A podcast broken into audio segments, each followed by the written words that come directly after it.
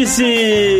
Começando para a semana de 12 de fevereiro de 2018, esse que é o seu podcast sobre carnaval, esse podcast que vai falar de tudo o que aconteceu através do Brasil, do Oiapoque ao Chuí, diretamente aqui da rua, né? A gente tá gravando no meio de um bloco de carnaval que tá rolando aqui. Eita. Sim. Você pode perceber que talvez esteja um pouco silencioso, mas na verdade é a qualidade dos nossos microfones que conseguem isolar perfeitamente o barulho. Exatamente. Está ensurdecedor aqui. Mas a gente tá sambando enquanto a gente faz.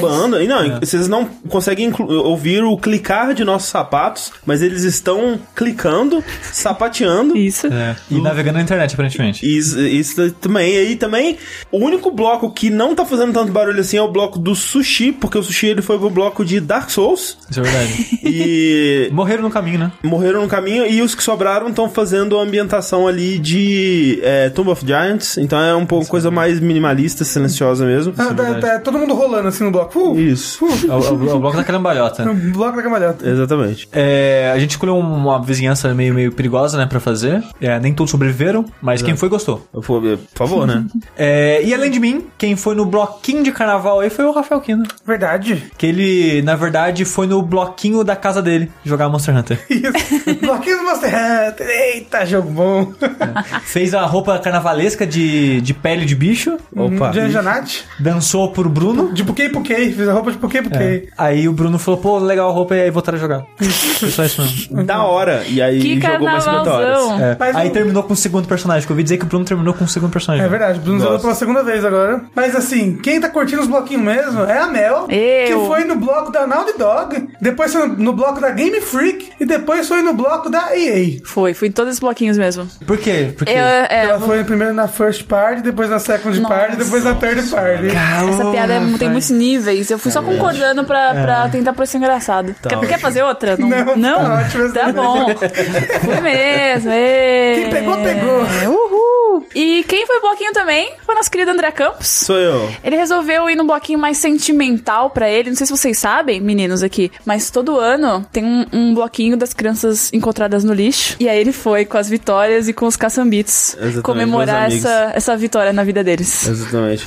Então, assim, a gente vai fazer o review de todos esses blocos que a gente frequentou, que a gente foi, que a gente destrinchou, né? A gente sabe todo o funcionamento desses, desses blocos. A gente vai fazer um review muito aprofundado aqui. Mas, enquanto o barulho não se acalma, né? As pessoas não vão embora, essa coisa toda, a gente vai aproveitar e falar um pouquinho sobre o que a gente jogou, né? Nos últimos 15 dias aí. Porque esse é um vértice de número par, né? O, o vértice acontece semanalmente, é, aqui no Jogabilidade. E de 15 em 15 dias a gente tem um episódio onde a gente fala sobre o que a gente tem jogado, né? É, lembrando sempre que os podcasts de número ímpar, eles acontecem ao vivo no nosso canal do YouTube, no youtube.com.br jogabilidade. Então, se você nunca participou, né, ao vivo, semana que vem, ó, possivelmente terça-feira que vem, Uma ótima oportunidade pra você participar. é exato, vai, vai ter o chat bonito lá com o calor humano. Você Sempre. pode Nossos rostinhos. dar seus pitacos. Ch- Chat internacional. É. É, às vezes, às vezes a gente faz coração com a mão. Acontece essas coises. Às vezes aparece uma galera divulgando o próprio canal lá e a gente bane. né? Ah, achei que você tá falando de mim. Porque às vezes eu falo de um vídeo. eu- às vezes a Mel fala do vídeo dela, a gente bane.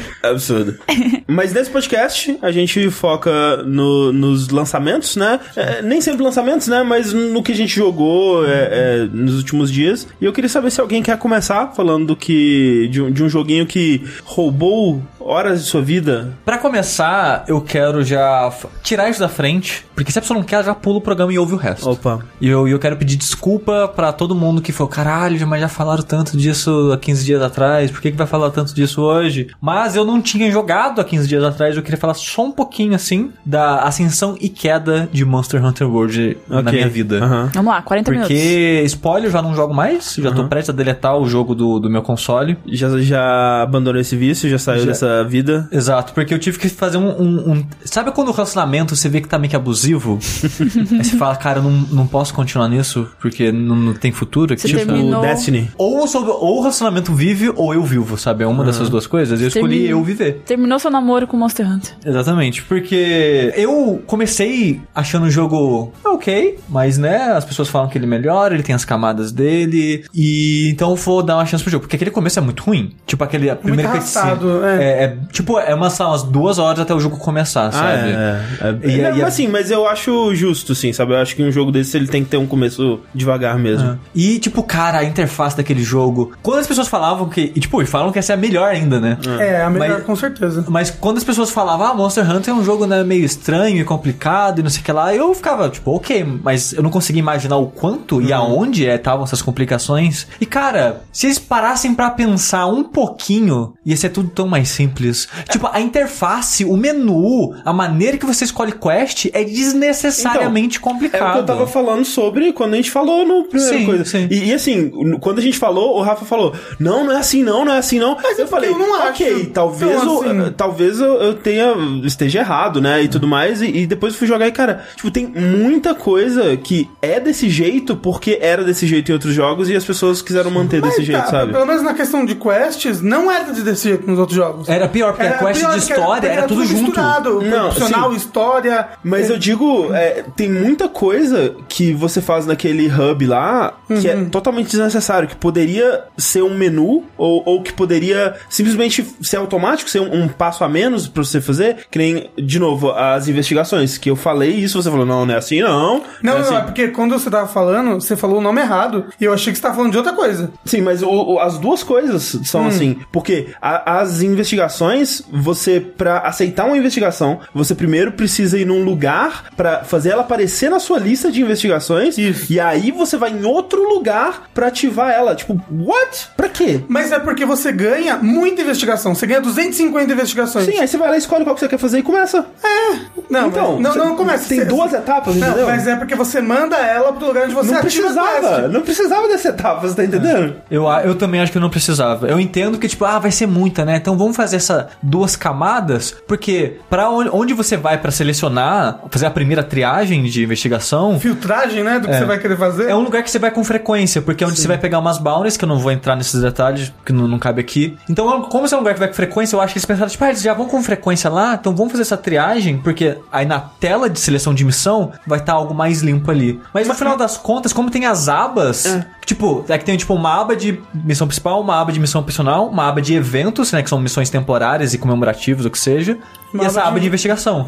Por mim, tá com as 250 lá. Ou, ou então, não, Não, mas olha só, numa se, boa, se não quiser ter tudo aqui, coloca nessa mesma tela pra você filtrar o que você quer tirar dali, colocar Aí sim, dali eu acho. e tal. Né, Nessa mesma tela, você vai para um menu de filtro É, e aí não- bota as. Não Você precisava. registra aquelas que você quer E, deixar e, assim, pra quem, não, guardadas. pra quem não porque- jogou, eu quero deixar claro que, tipo, você tem que ir fisicamente em dois lugares diferentes. Primeiro você tem que ir num lugar onde tem uma, uma, uma Tipo galerinha ali, os pesquisadores, pesquisadores né? ali. Aí esses caras vão falar assim, ok, essas são a lista de investigações possíveis que você tem, que são investigações pra caralho, né? Porque tudo que você faz no jogo pode abrir uma investigação, então Você pegou uma grama, olhou uma, uma pegada, é, cortou o rabo de um pedaço bicho. do bicho, exato. É, apareceu a investigação. E aí você vai nesse lugar, seleciona as que você quer que apareça na sua lista principal. Daí você sai dessa, desse diálogo com esse pessoal. E aí você vai num quadro de avisos ou, ou na NPC que te ajuda lá. E aí você pode escolher qual que você vai começar. Tipo, não precisava, sabe? A mesma coisa com o pesquisador lá dos, monstros, monstros, né? uhum. Que você faz coisas no mundo e aí você vai pra ele e entrega coisas que vão melhorar a sua pesquisa daquele, daqueles bichos, né? Tem muita coisa que eu entendo que eles quiseram fazer ali, que é tipo, criar uma hub que te dá uma sensação de. Pra aquela cidadezinha, um mundinho, Exato. e conexão com aquelas pessoas Conexão e tal. com, com fazer parte daquele mundo e tal, mas tem muita coisa que poderia ser mais simplificado, né? Pra, pra te dar uma melhor qualidade de vida, eu acho. Sim. E Eu acho que tá talvez com as próximas Sim, sim.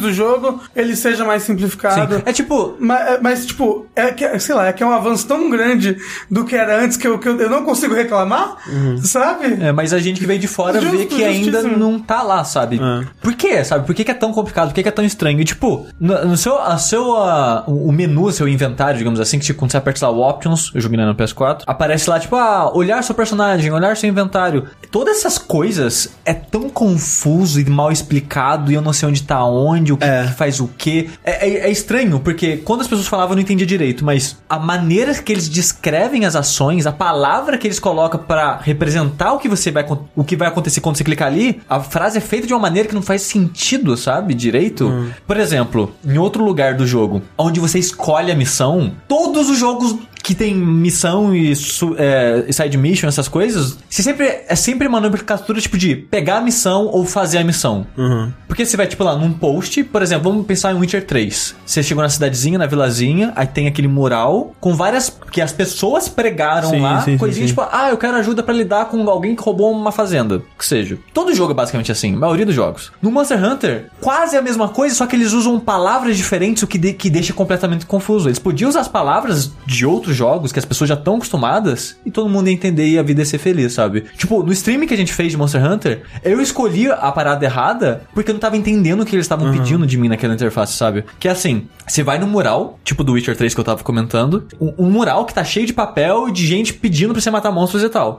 Só que na nomenclatura do jogo, em vez de você, tipo, pegar uma missão ou realizar uma missão, tá escrito postar uma missão.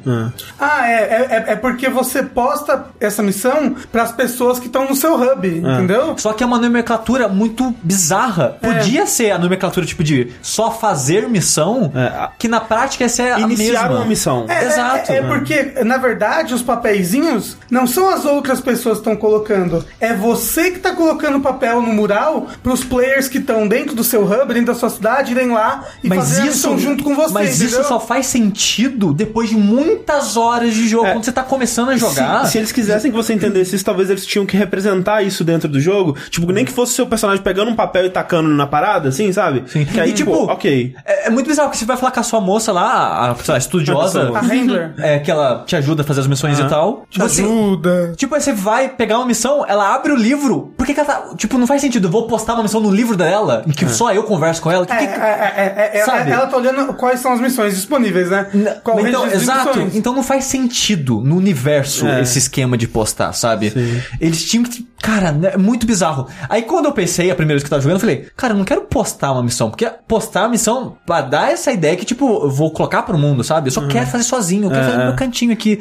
Aí tinha uma outra, uma segunda opção, que é tipo, sei lá, é tipo, aceitar uma missão. Eu falei, é essa que eu quero, né? Não é essa palavra, mas é só, só colocando. Ah, você aceitou a missão de alguém. Exato, porque o termo que a gente esperaria de outro jogo, nesse é pra entrar no jogo de outra pessoa. Porque a pessoa postou uma missão e você Mas, é, aceitou a mas, é, missão dela. mas, é, mas é que eu tô dizendo. A, a nomenclatura, a maneira que esse jogo estrutura as coisas é confusa. E desnecessariamente confusa. É, Ela usa palavras que a gente não tá acostumado de outros jogos e ela não explica isso. Então, o jogo ele tem várias co pequen- tipo, coisinhas assim que, tipo, de modo geral, se acostuma. Depois de algumas horas de jogo, você, ok, né? O jogo é estranho, ele usa as palavras estranhas e tal. Mas podia ser melhor, sabe? Tipo, começar o jogo, cara, é muito estranho. Porque assim, eu, eu gosto de jogar sozinho ali, offline, single player e tal. Não quero ficar caçando monstros com outras pessoas, não quero que outras pessoas fiquem entrando no meu jogo É. sem eu convidar e coisas do tipo. Aí você tá lá na tela de new game, né? Press start, o que seja. Aí você vai lá, começar jogo. Não tem opção de continue, né? Isso é só é tipo, bizarro. começar jogo. É. Aí você clica nisso, aparece sua lista de save, que só pode ter três personagens. Aí você escolhe seu personagem. Em vez de você entrar no jogo, aparece, você quer criar uma sessão online ou entrar numa sessão online? Tipo, não, só quero, não eu só quero quero, não, eu só quero jogar. Eu só quero jogar. Ele não te dá um- uma opção de tipo, ah, criar uma sessão offline. Ele não te dá. É, ou é você bizarro. entra na sessão de alguém, ou você cria uma sessão privada, que aí só fica você. Nossa, que o, saco O que isso. é bizarro, porque ele funciona offline. Tipo, Sim, ele funciona se você desconectar. É, se eu, se eu, eu tô no, no modo de espera do PS4 e eu deixo um, um tempo lá e volto, Uhum. ele fala, ah, a gente perdeu sua conexão, você tá no modo offline. Se você quiser voltar pro modo online, você faz tal coisa. Uhum. Então, tipo, não é como se ele não fosse capaz de te colocar num, num modo offline. É, não é ele, como ele se- só não quer. Não é, é, é, ele quer te incentivar, ó, joga online, joga online, E é- joga online. E é bizarro, porque, tipo, eu, como eu falei, eu não quero, eu não quero. É. Eu tive que ficar caçando como que eu faço pra ninguém entrar aqui, sabe? Até achar que. Aí toda vez que eu vou abrir o jogo, eu tenho que ir lá na. Eu vou, no caso, em criar sessão. Aí vai aparecer, tipo, um, um milhão de, de coisinhas que eu posso. Pré-requisitos. Ah, ah, o cara tem que ser jogar bem, não sei o que lá, blá blá blá. A última opção dessa lista é sessão privada. Se você colocar sessão privada, é só gente que tipo, você convidar você ou tiver a senha que você colocar, o que seja, vai entrar. Então, tipo. Mas assim, É Mas, assim, desnecessariamente mas- mas- complicado. Mas, assim, você pode dar matchmake, entrar numa sessão online que ele cria e não jogar com ninguém. Isso não vai te prejudicar, não vai mudar nada. Mas o que eu tô jogo. dizendo é que é desnecessariamente complicado. É, é desnecessariamente complicado. E assim, quando, quando você vai aceitar uma missão, quando você vai fazer uma missão, eu sou burro ou você tem que fazer toda vez, você tem que diminuir o número de jogadores pra um Toda manualmente? vez. Toda É. vez. Tipo, diminui pra um. Começa com quantos jogadores você Quatro. quer nessa missão? Quatro. Não, eu quero jogar sozinho essa porra. Aí você tem que ir lá manualmente. Um. Tipo, É, é uma bosta. que nem o Sushi falou, tem coisas que você passa a aceitar e fala assim, ah, ok, talvez isso seja assim e eu vou me acostumar, talvez eu esteja sendo burro e eu não tô muito investido em tentar descobrir qual que é a maneira inteligente. Então você acaba aceitando e vai fazendo isso, tipo, isso virou padrão pra mim, sabe? Toda vez que eu ia começar uma missão, Não, é. eu colocava um lá e de boa. É, tipo, depois, sabe, 50 horas jogando, a gente acostuma com essas coisas estranhas, mas ainda acho errado, ainda acho estranho, ainda acho que tem muitas maneiras melhores de, deles fazerem isso, sabe? Tipo, o Monster Hunter é uma série que ela é conhecida, né, por mecânicas, elementos e coisas escondidas e mal explicadas. Caso essa tenha sido a intenção deles de, ah, vamos manter um pouco de coisas que as pessoas têm que aprender, tem muitos outros lados do jogo que eles podem fazer isso, sabe? Não, a e- parte e- de interface não precisa disso. E, não, e assim, e o jogo, o core do jogo, que é a batalha, Sim. Ele, ele, ele ainda é complexo e gostoso de você Sim. aprender e investir naquela arma e aprender todas as nuances dela. E tipo, e, e falando disso, né? Vamos mudando já pra uma parte mais interessante, né? Parar de falar de interface. Quando eu joguei naquele streaming, eu comecei com a Dual Blade, né? Que são duas faquinhas. Uhum. E eu achei meio que, ah, ok, né? E tal. E depois eu vi um- alguns podcasts e eu vi várias pessoas comentando que tava achando o jogo chato. Depois que trocaram de arma, começaram a gostar muito do jogo. E a arma que eles estavam usando e acharam chata era a Dual Blade, porque ela é uma arma muito simples. E muita gente tava achando que o jogo era só, tipo, ah, chega no bicho e esmaga o botão e até o bicho morrer. E o bicho é uma esponja de, de dano e não morre nunca. E se bate 10 quilos no, no bicho. As pessoas estavam achando chato por causa disso, né? Porque esse jogo, tipo, o Rafa falou né, no outro programa, é como se fosse um jogo feito de várias boss battles Sim.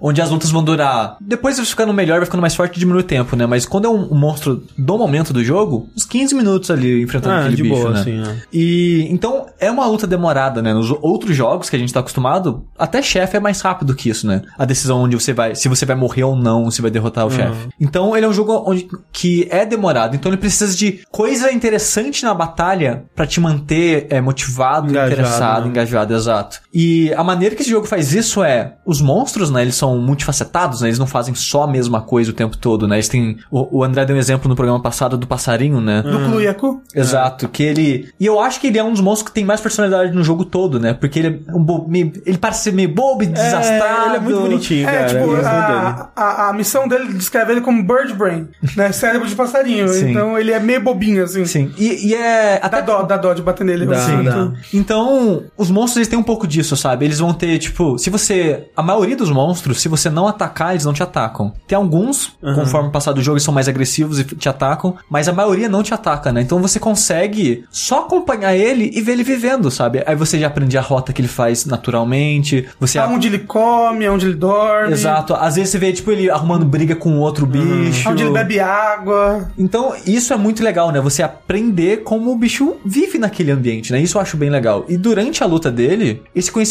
é útil, porque você arranca, sei lá, 30% da vida dele, ele foge um pouco. Você arranca outros 30%, ele foge um pouco. Então você meio que já aprende para onde ele vai fugir. Aí você, ah, ok, eu sei que ele vai para aquele lugar, então eu sei um caminho mais rápido lá, chego antes dele, coloco uma armadilha. Então, esse conhecimento prévio, ele é utilizado, né? Você usa ele no jogo de outra maneira, e quanto mais você joga, mesmo que seja o mesmo monstro, você sempre tá aprendendo alguma coisinha daquele mundo. É, a segunda ou terceira vez que você vai enfrentar o mesmo monstro é sempre mais fácil, assim. É, e, e porque ah, você aprende muitos padrões de ataque dele, né? E- Exato. Esse aspecto, eu fui enxergando ele melhor conforme eu mais jogava. Porque quando eu comecei a jogar, e o primeiro monstro que aparece, eu gosto do design dele. Eu gosto do design de vários, maioria, É o- da maioria dos monstros o do Great jogo, na verdade. Exato. Eu gosto muito do design dele, que ele parece de dread e tal, né? Ele parece que tem um cabelão. Só que a luta é meio chata. Aí vem incluir a Ku, que é o segundo monstro, né? Esse passarinho que a gente tava falando. A luta é meio boba também. Ele é interessantinho, mas a luta em si é meio. não faz muita coisa. Só que a cada inimigo que o jogo acrescenta, ele é um pouquinho mais complexo, um pouquinho mais difícil. Ele, ele acrescenta sempre uma coisinha a mais, cada monstro que passa. Ah, esse vai ter poison. Ah, esse vai ter armadura. Ah, esse vai ter um grito que você tem que passar pra, pra ficar atrás dele pra não tomar o grito, né? Exato. Coisa Então, assim. cada bicho vai acrescentando uma camadinha que vai ficando inter- mais interessante, mais interessante. Então, E mais desafiador. Exato, até chegar um ponto onde eu parei de sentir isso. E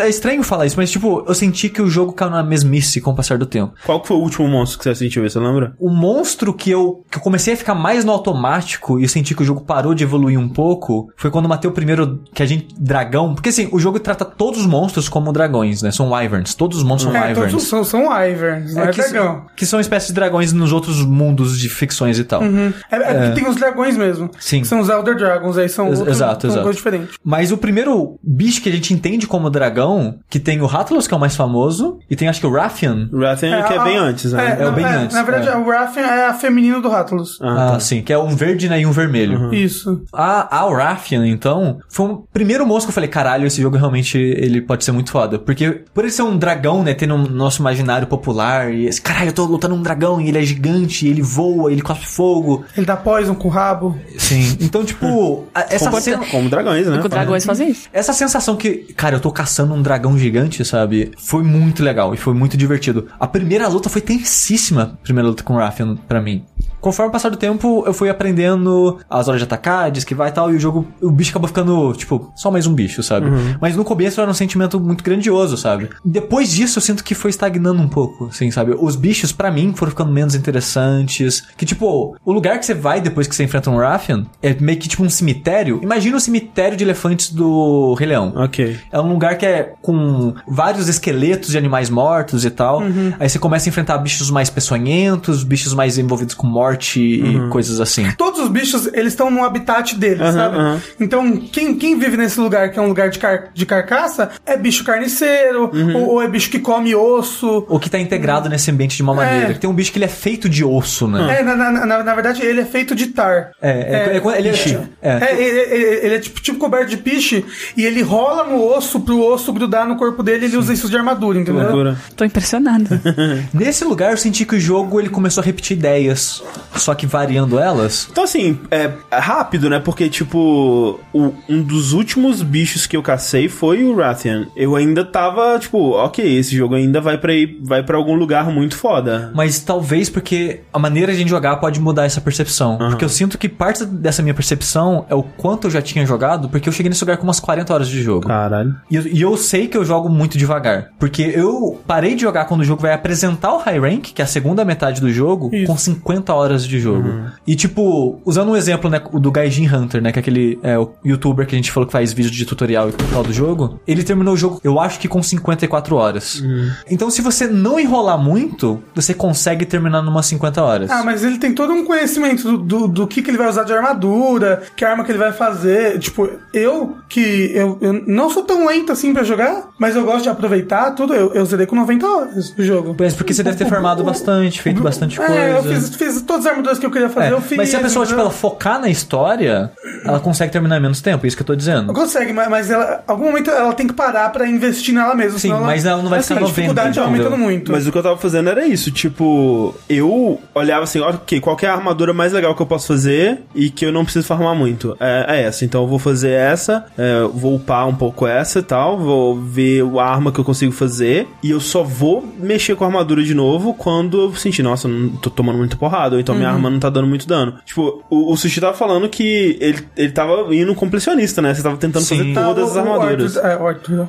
O Sushi tava. Nossa, quem é Arthur? Não sei, que perigoso isso aí. O Sushi tava fazendo todas as armaduras. Eu tava vendo. a- Eu até tirei uma foto da lista de armadura deles pra mostrar. Mas Isso é, isso é absurdo, Sushi. Você fazer isso. Vai chegar um ponto do jogo que tem materiais ultra raros pra serem dropados. Você não vai conseguir fazer todas as armaduras. Sim. E é nisso que eu vou chegar daqui a pouco, porque o André deve estar indo muito mais rápido que eu. Porque eu, quando eu cheguei é, nesse lugar que eu comentei, né, que é dos esqueletos e tal, eu já tinha muitas horas de jogo. Eu já tinha reenfrentado muitas vezes os mesmos bichos, porque eu tava fazendo todas as armaduras que apareciam. Esse lugar que você tá falando que é o cemitério, ele é a última área do jogo? Não, do, do low rank é. Ah, no tá. high rank eles apresentam uma área a mais. É, que é o Nossa, eu, caraca, eu tava achando que o jogo era muito maior, porque, tipo, eu tô na área anterior a essa, e eu já fiz quase tudo Ah, nela, eu já é, tô de quase, é, eu já tô quase Não, assim, pra, o, pronto jogo, pra... o jogo é bem maior. É porque essa é a última área do low rank. Sim, mas então, se, se Depois tem... você abre todas essas áreas de novo no high rank. Então, é isso que eu tô falando, então não tem mais coisa nova, né? Não, é, Tem. as áreas são as mesmas, só que com algumas Exato. coisas mudadas. Não, mas aí, depois, quando você abre o Elder Scrolls, abre muita coisa nova. Não, mas, Muito mas bicho novo. Então, bicho novo, mas nos mesmos lugares. É. Então, é isso que eu assim tô que é o falando. Elder Recess, é. Exatamente, é, tipo, tirando a área nova, então, tipo, no caso, eu tenho mais duas áreas novas no jogo. E Isso. eu achei que eu não tava nem na metade, sabe? Em questão de áreas novas. É, em questão de áreas, ele tem bem menos áreas do que os outros Monster Hunters, aham. mas... O monstro também, porque ele tem É. acho que 32 e o último tinha, sei lá, 80. Caraca, sabe? eu realmente achei que o jogo fosse muito maior do que isso. Não, é, mas é porque, por exemplo, o Monster Hunter Double Cross, ele usa, ele usa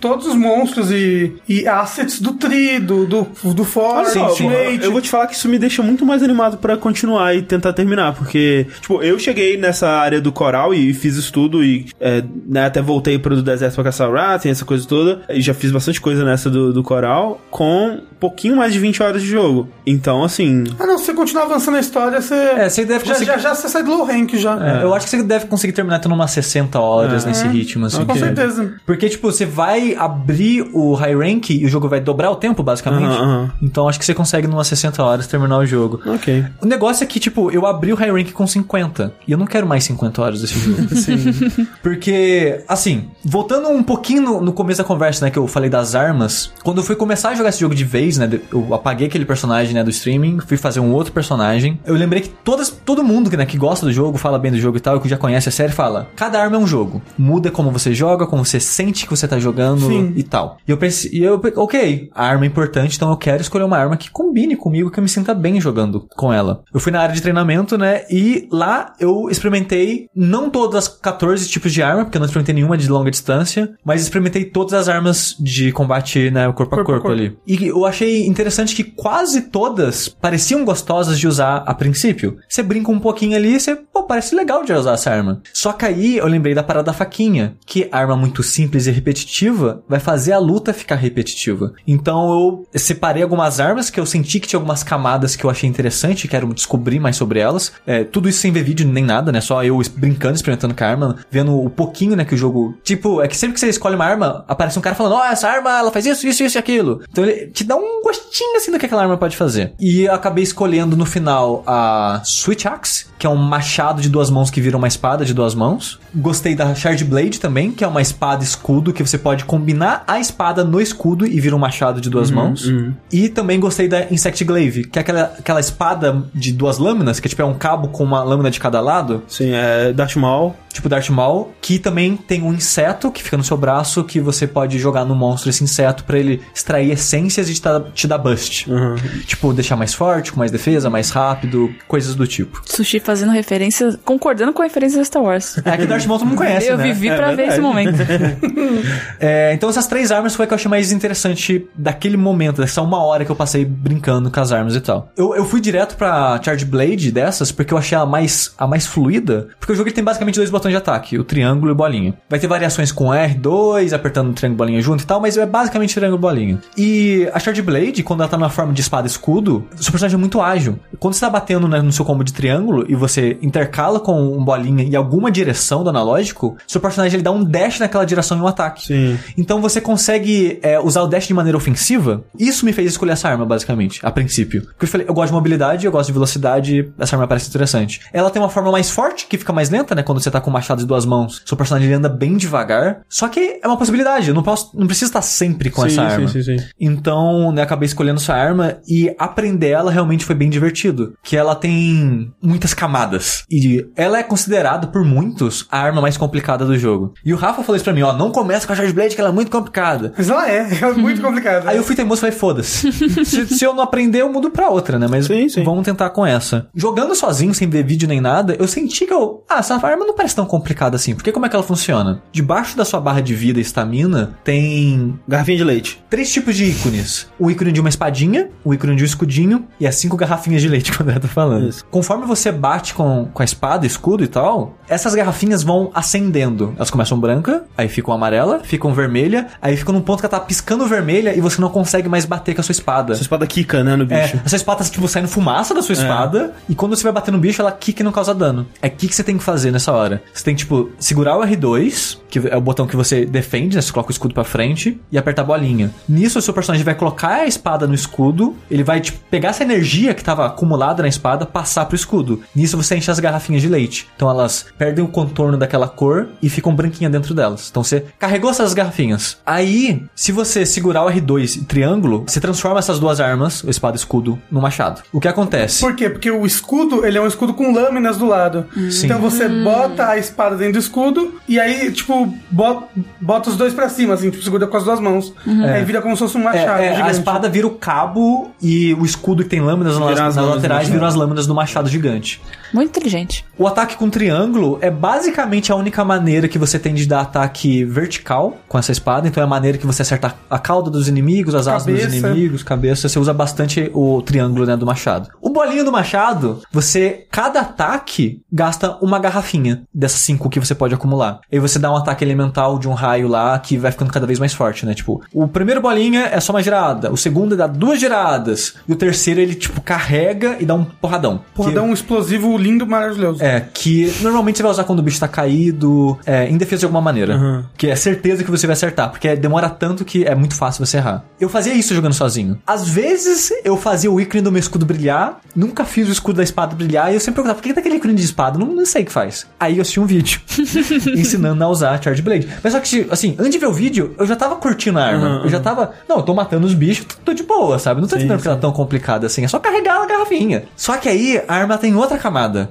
Que é, né, que nem eu falei, é tipo nesse combo de bolinha do machado, o terceiro que é o porradão, se você apertar o R2 enquanto tá carregando, ela passa toda a energia do ataque pro escudo. Ah, O seu ícone de escudo fica brilhando e no jogo o seu escudo fica brilhando vermelho. E aí sua defesa fica perfeita, fica 100% de É, defesa. é nisso que acontece, né? Quando você tá defendendo com o escudo, você consegue defender mais dano. E como o seu escudo é a ponta do seu machado, o machado causa mais dano. Um pouquinho, mas causa mais dano. Aí nesse estágio, todos aqueles ataques que eu falei de, de bolinha, que tem ataque dano elemental, que solta uns rainhos, ficam mais fortes ainda. Então a brincadeira é: enche as cinco garrafinhas, passa as cinco garrafinhas pro seu escudo, seu escudo tá brilhando. Enche de novo as cinco garrafinhas, aí agora os ataques especiais do machado são muito mais fortes. E esse ataque especial, que é o, o- o terceiro do combo de- do, do machado, ele é muito forte. E se acertar na cabeça do monstro, sempre vai derrubar o monstro, se acertar na cabeça dele. E nesse, ne- e nesse estágio do escudo brilhando, você consegue carregar sua espada e, e durante, sei lá, 30 segundos a sua espada causa o mesmo dano elemental dos machados carregados. Então, tipo, é vários detalhezinhos que é simples, só que usar no combate dá um pouco de nó na cabeça. Tipo, o porque que, o- que eu faço agora? O que eu carrego? Ah, É tipo aquela parada de jogo de luta, você aprendeu o combo, mas até você saber usar o combo no combate. ele, é. É, por- porque, É um- os, porque os monstros, dependendo do monstro, o monstro não para. Ele não para de, te- de te atacar, ele não, ele não vai te dar tempo de pensar no meio da batalha. É. Então, a arma, pra quem tá ouvindo, deve ter sido um saco, né? Eu explicar tudo isso, mas o jogo pra mim era isso. Era quando eu vou encher a garrafinha, quando eu vou passar pro escudo, quando eu vou fazer o quê, sabe? A diversão não tava só em atacar o monstro, tava em usar a minha arma, sabe?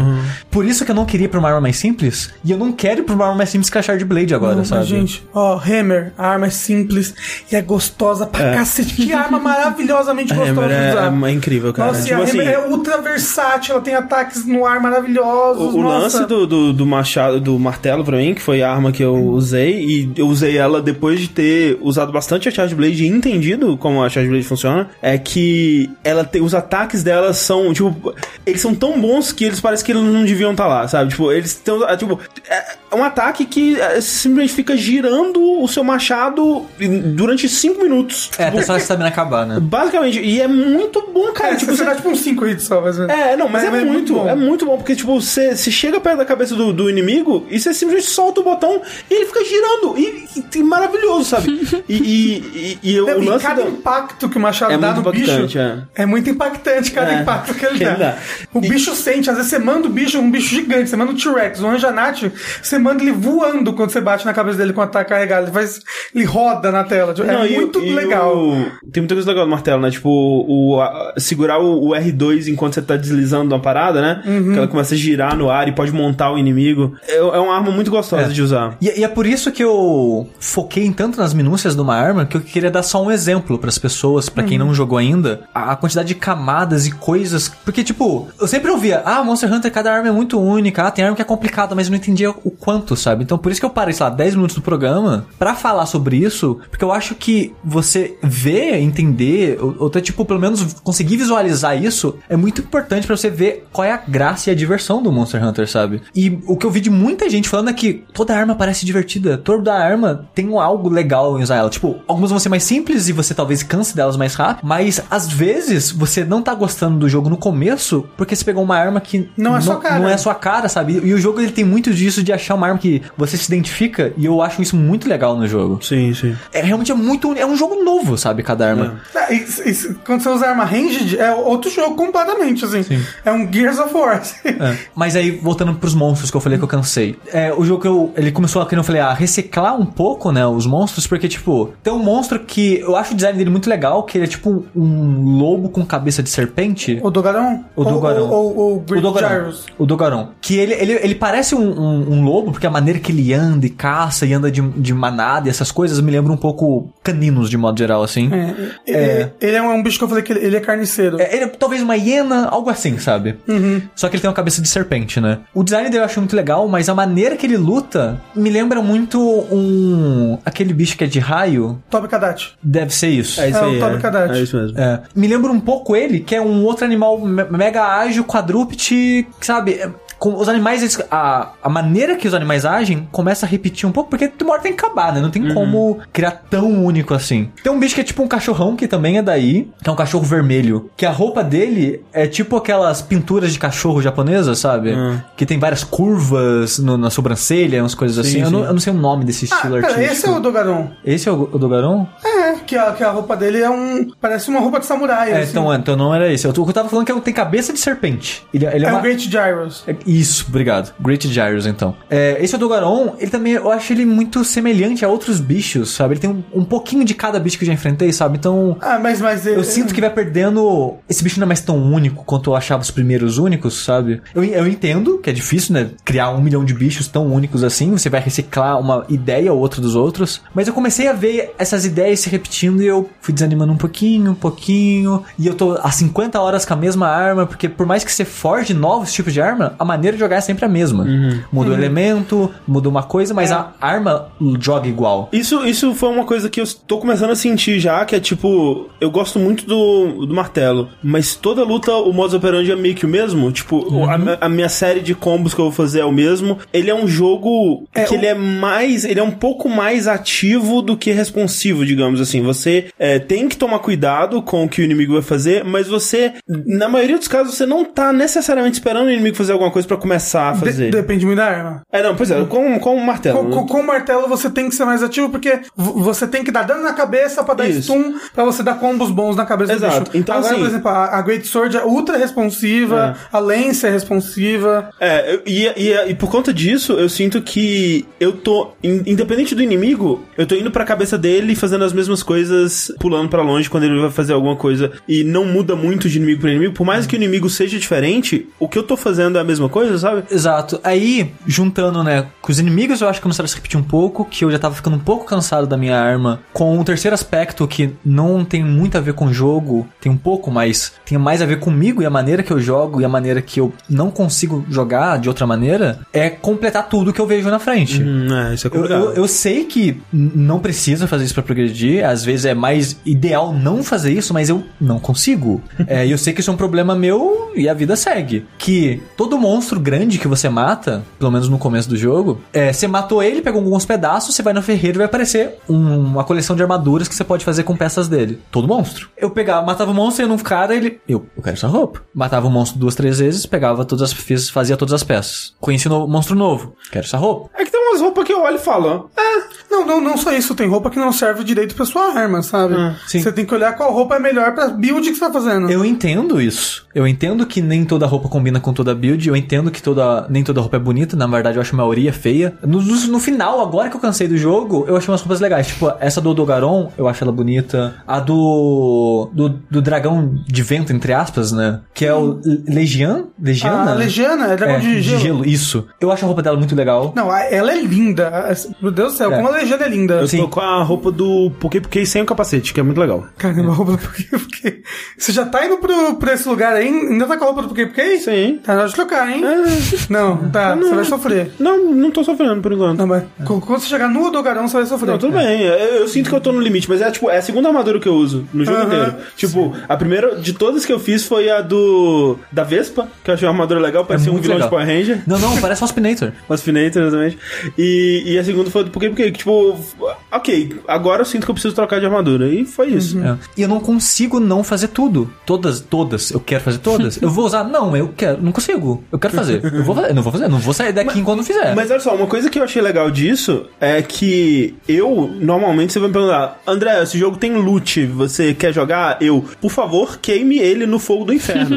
Porque eu não gosto, geralmente, de jogo que tem loot, né? Mas é que o loot desse jogo, ele funciona de uma forma diferente, né? Porque, assim, você não tá dropando um milhão de coisas aleatórias, tipo Destiny, Na esperança de algo bom. na esperança de algo bom. Tipo, você tá trabalhando pra algo que você sabe e, e, tipo, a- você tem a lista de coisas que você pode fazer e você consegue ver antes o que, que você quer e essa lista é limitada, né? Porque é tudo feito à mão e com muito cuidado, com muito carinho, né? Todas as coisas, tanto as armas quanto as armaduras. Você tá mirando nessa coisa e aí o jogo ele te dá caminhos pra você chegar até lá. E aí esse caminho pra você chegar até lá é o grinding e aí você vai ter que fazer repetição e tudo O mais. farm. E depois aparece é, o melding, né? Que você consegue criar itens. Isso, exato. É. Mas é, e o que é bem diferente de um Destiny, por exemplo, da vida, que você tá refazendo a raid pra dropar, sei lá o que, aleatório, sabe? é. Tipo assim, quando eu vou matar a Legiana, eu sei o que ela vai dropar. Ela Exato. vai dropar material de Legiana, vai dropar, sei lá, couro, rabo, dente. Sim, sim. Então, esse tipo de coisa. Eu não sei se É. são os drops dela, tá?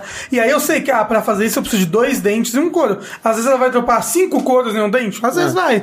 Mas, Então- então, mas se assim, você for matando, você exato. vai dropar aquilo eventualmente. Então, como o loot ele é bem direcionado e você sempre sabe o que você tá fazendo, não é aleatório, tipo, é aleatório o que, que vai dropar, qual exatamente peça vai dropar, mas não é aleatório, né? O, o, o resultado final, digamos, somado ao fato de que o combate é muito legal, né? E repetir um- um- uma caçada geralmente é uma oportunidade pra tentar uma, uma coisa diferente, ou, ou vai ser uma experiência diferente de modo geral, geralmente, né? Isso torna o jogo bem mais agradável pra mim do que um jogo de, de loot costuma ser. Sim. E uma coisa que eu gosto muito dele na hora de fazer loot, vamos supor que eu já venci o jogo, sei lá, tô farmando Rattlus. Aí matei o Rattlus cinco vezes já. Falei, quer saber? Vou ajudar pessoas a matar o Rattlus, porque Sim, quando sim. você joga multiplayer, você não é penalizado em, materiais. Tipo, você não ganha menos materiais Todo por isso. ganha. Todo mundo ganha a mesma quantidade. Ou, ou né? então, né, você pode tentar capturar, por exemplo, que é outra experiência também. Uhum. Tipo, assim, vai ser a mesma experiência por boa parte, mas o finalzinho vai ser diferente, sabe? É, e eu acho mais fácil capturar do que matar até. É, É, costuma ser. Tem coisas que só dá pra matando e coisas que só dá pra capturando. Então tem que, tem que dar, dar, dar essa olhada. Mas É, eu acho é, muito no legal low rank, ajudar. na verdade, não. Talvez no high rank, mas no low rank não tem distinção. Eu acho que os, o- tem coisas que tem bem, bem mais chance de dropar Ah, sim. muda- capturando. Tipo muda-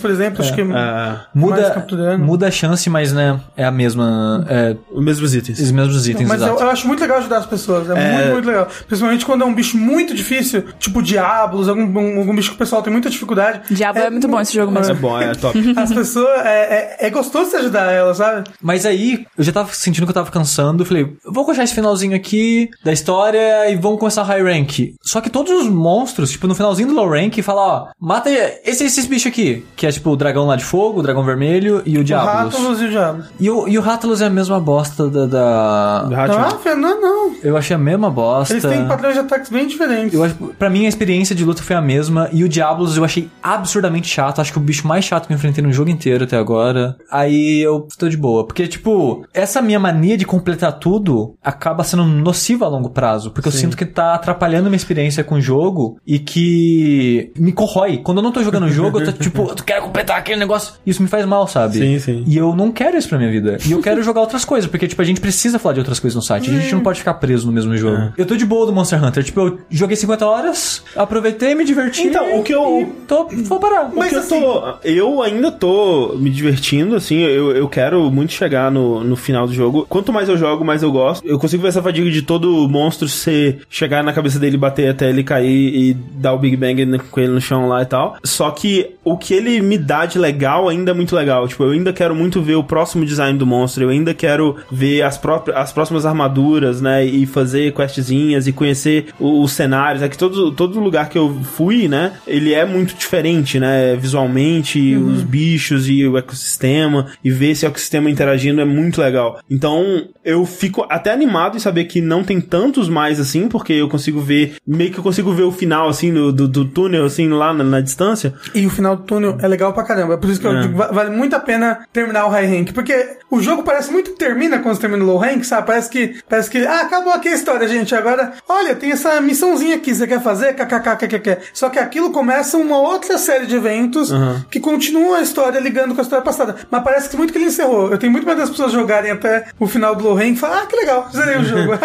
Mas o, o que eu acho que é a principal, assim, dessa experiência pra mim é que Monster Hunter sempre foi um jogo que eu vi de longe, né? E eu nunca.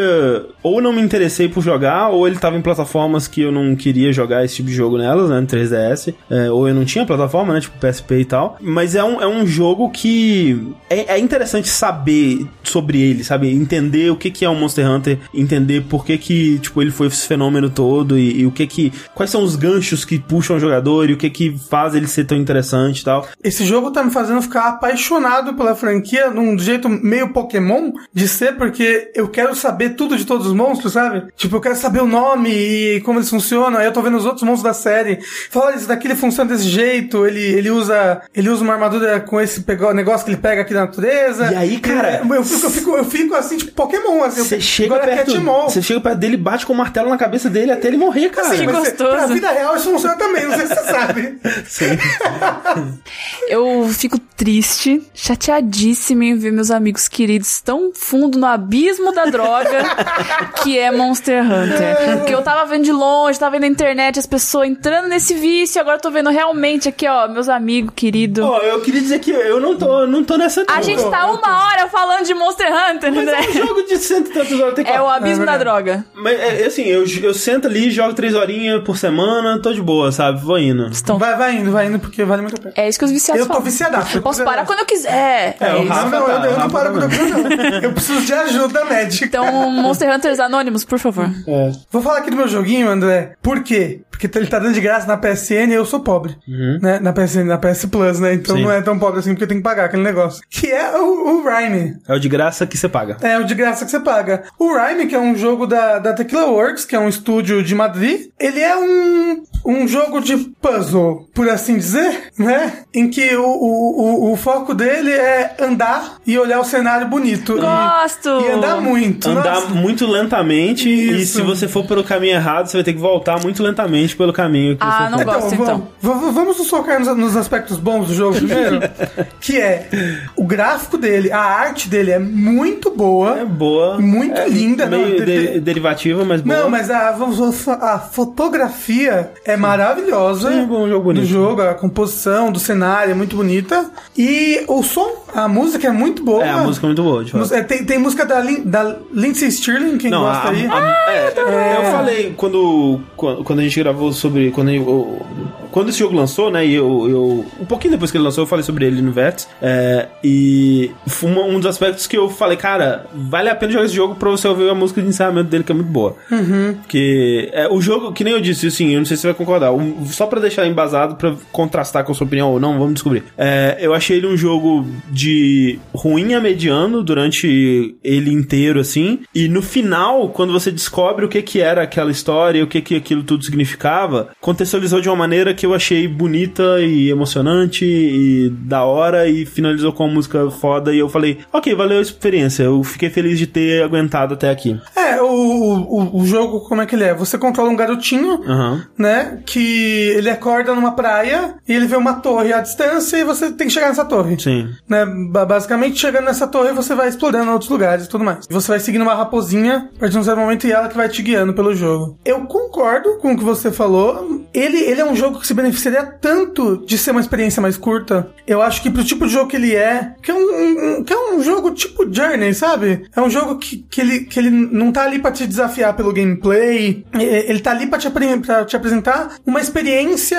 visual, sonora, com uma historiazinha tocante no meio, um significado. É que ele, ele é mais complexozinho que Journey, né? Ele tem coisinhas de plataforma, ele tem uns puzzlezinhos de empurrar coisa. Então, mas é, é tudo tão travado, tão Então. mecânico, tão linear, que não vale a pena. Tipo, Journey. Journey se sustenta por gameplay, por fluidez. Tipo, pular no Journey é gostoso, gostoso, le- levitar é gostoso. Então, quando você tem que explorar uma região em Journey, você tem que, tipo, achar um segredo. Né? Tipo, é, é gostoso você ir até ali e voltar. E Journey tem duas horas, né? É, então, e Journey tem duas horas. O, o Rhyme tem oito horas. E pra esse tipo de experiência que ele se propõe a ser, ele é longo demais. Nossa, Não, ele é então- arrastado e ele tem muitos problemas. Ele tem, ele- é, eu, eu gostei, eu gostei do final Uhum. do jogo, eu gostei da, da, do, do- da historinha que ele contou ali, apesar dela ser ultra previsível, mas ele tem um problema de escala absurdo, porque o cenário é muito bonito, só que ele não é gostoso de explorar. Não. Porque se você for pra. Ah, eu vou, vou- vou ver o que tem ali, ali na direita. Puxa, não tem nada. Agora eu vou ter que andar de novo até o lugar. E o meu personagem acontece é muito. lento. É muito. Ele, ele dá uns pulinhos pequenininhos.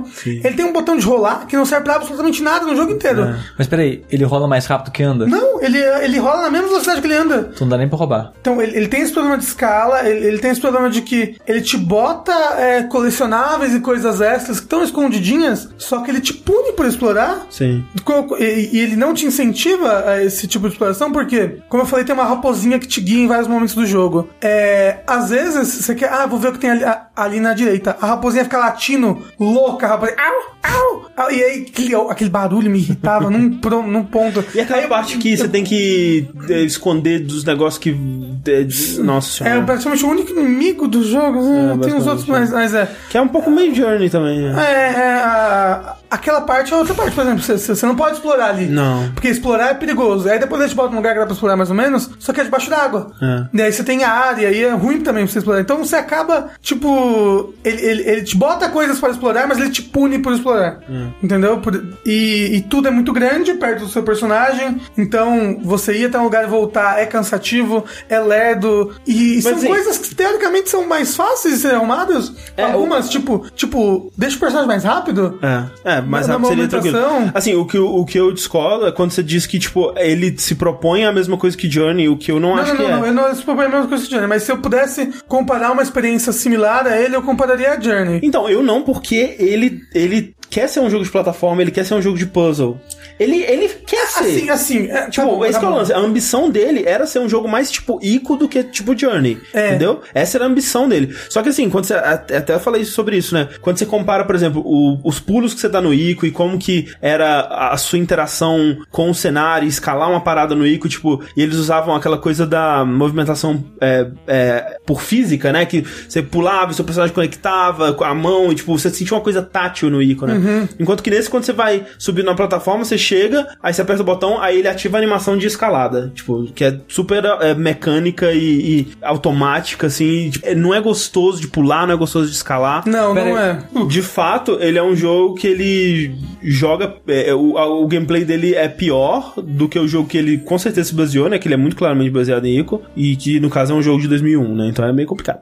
É, e, e isso subtrai tanto dele. Porque, por exemplo, eu, eu, eu super recomendaria ele pra, tipo, pra Mel jogar. Porque eu acho que a história dele é bacana, e a música é linda, e tem momentos tocantes. É, você falou andar e ver coisinhas, eu já gostei. É, e, e ele é basicamente andar e ver coisinhas. O negócio é que o andar é muito lerdo. Tudo que você faz é lerdo, não é gostoso de fazer. Hum. E, e, tipo, talvez se ele tivesse alguma outra mecânica, um, um combate básico, eu não sei, talvez. Não, alguma eu acho que é melhor não ter, não. Então, É, eu, aí- eu, eu- eu- eu- Muda tudo. eu, eu não sei se o design por subtração funciona tão bem no jogo. Hum. Eu acho que às vezes ele precisava de mais. Ele, ele- tem cenários bonitos que eu gostaria de explorar e encontrar Eu acho que não é mais, é melhor, entendeu? É. É. Eu acho que é isso. É. É. tipo deixar a exploração mais gostosa, deixar a movimentação mais gostosa, e momento a momento mais É. gostoso, não necessariamente colocar mais coisas É, mas assim, como ele tá de graça na, na, na PS Plus, vale muito a pena pegar ele e joga linear, não explora, não explora. A raposinha tá gritando pra você, vai pra lá. Você não vai sabe como chegar vezes raposinha, você não sabe, a raposinha continua gritando, você não sabe, você xinga a raposinha, entendeu? Mas faz linear, não, não se preocupa com coletáveis, porque é chato de pegar, É. difícil pra explorar, mas tipo, pelo final, porque ele é basicamente dividido em, em quatro capítulos, e o quarto capítulo é bem legal. Então, é. é que Ele é bem bonito, ele. É um cenário muito, assim, diferente, porque É, ele contrasta muito com o resto É, do, do de, mo- negócio. de modo geral, e, e isso é uma coisa até que é, eu senti também é, ao longo do jogo, que tipo, o primeiro cenário que você encontra, ele é mais bucólico e ilhazinha bonitinha, ensolarada e tal, que é bonito, mas eu acho meio genérico. Mas é o cenário mais bonito do jogo. É É, o cenário mais lindo, é bonito. lindo. Então, mas depois, assim, disso, ele vai meio que perdendo um pouco da inspiração, vai ficando uns cenários meio whatever, assim, uns- Uhum. uma- umas coisas meio sem muita criatividade. E aí termina com esse que eu acho bem legal também. Essa parte do jogo ela é bem depressiva, né? É, é triste. Tipo, você tem. a- além do, do botão de bolinha, que é o botão que rola e não faz nada, não sei porque ele existe. Você tem um botãozinho que é o triângulo, que normalmente você grita com esse botão. E você interage com algumas coisas que você interage gritando. É, o, ca- o cachorro late e fala, já vou, carai! Porra, puta! Raposa do inferno, para de latir! Mas não, tipo assim, você tem, tem umas estátuas verdes que você grita, elas acendem, tem chamas que acendem quando você grita. É o jogo da pistolagem. É, mas aí se você, se você tá longe desse tipo de coisas, você você canta. O seu personagem faz. Hum, ele ele dá, dá uma canta. É bonitinho, sabe? Bonitinho. Nesse quarto capítulo, quando você aperta triângulo longe das coisas, ele chora. E é. Corta muito meu coração essa parte. Porque o que ele aborda no jogo encaixa bem com isso, sabe? Eu só queria dizer que eu tô decepcionado com vocês, porque é a segunda vez que falam desse jogo e vocês não fizeram uma rima. Ah, Nossa, verdade. Eu queria falar rapidinho de um jogo que eu comecei a jogar hoje e que eu tô bem impressionado, curioso e intrigado e muito interessado em, em jogar mais e mais dele pra saber até onde vai o buraco da toca do coelho aí, não sei. Tá jogando Alice do American Maggie? Não, eu tô jogando Kingdom Come Deliverance, que é um jogo... Pesado pra caralho essa porra. É, ele é bem pesado. Esse- É, eu- mas ele tem gráfico de Play 1. É tipo assim, ele é, ele é um jogo que ele é muito bonito tecnicamente, né? Então, é, tipo, ele é feito na, na CryEngine 3, então o efeito de iluminação é muito da hora e É. essa coisa toda. A expressão facial, essas coisas aí que fica ruim. É, quando mostra um ser humano assim, você vê que ele é um jogo limitado, né, em seu, seu É, aspecto. Ele parece aquele que vem antes do Skyrim. Como é que é? É, Oblivion? É, parece Oblivion. Nossa, Joga- ele faz- você precisa olhar cara. Oblivion de novo. olhar Oblivion. Talvez, mas na minha memória de gráfico, tipo, Oblivion é aquele gráfico ali. Oblivion é terrível. Ele, inclusive, é muito mais bonito que Skyrim. Muito mais bonito Sim. que Skyrim. Eu tipo. acho ele um jogo bonito. Você vê o mundo, as cidades, lugares É. assim. Não... Tipo, é, é- é aquela coisa, você coloca o Witcher do lado dele, não tem nem comparação. Mas muito mais bonito que Skyrim, sabe? É, até em, questão, em quesito dos seres humanos, né? Porque a gente fala assim, ah, os seres humanos deles, hoje em dia você olha e fala assim, ah, não é muito polido, mas já é mais polido do que era no Skyrim. Então, assim, o que, que é o Kingdom Come Deliverance? Ele é um jogo. é, é, ele custa full price aí, né? Então, se- no Steam ele tá 150 reais, no PS4 e outras plataformas deve estar 200 e tanto, isso, porra, toda. Mas que deveria pagar. É.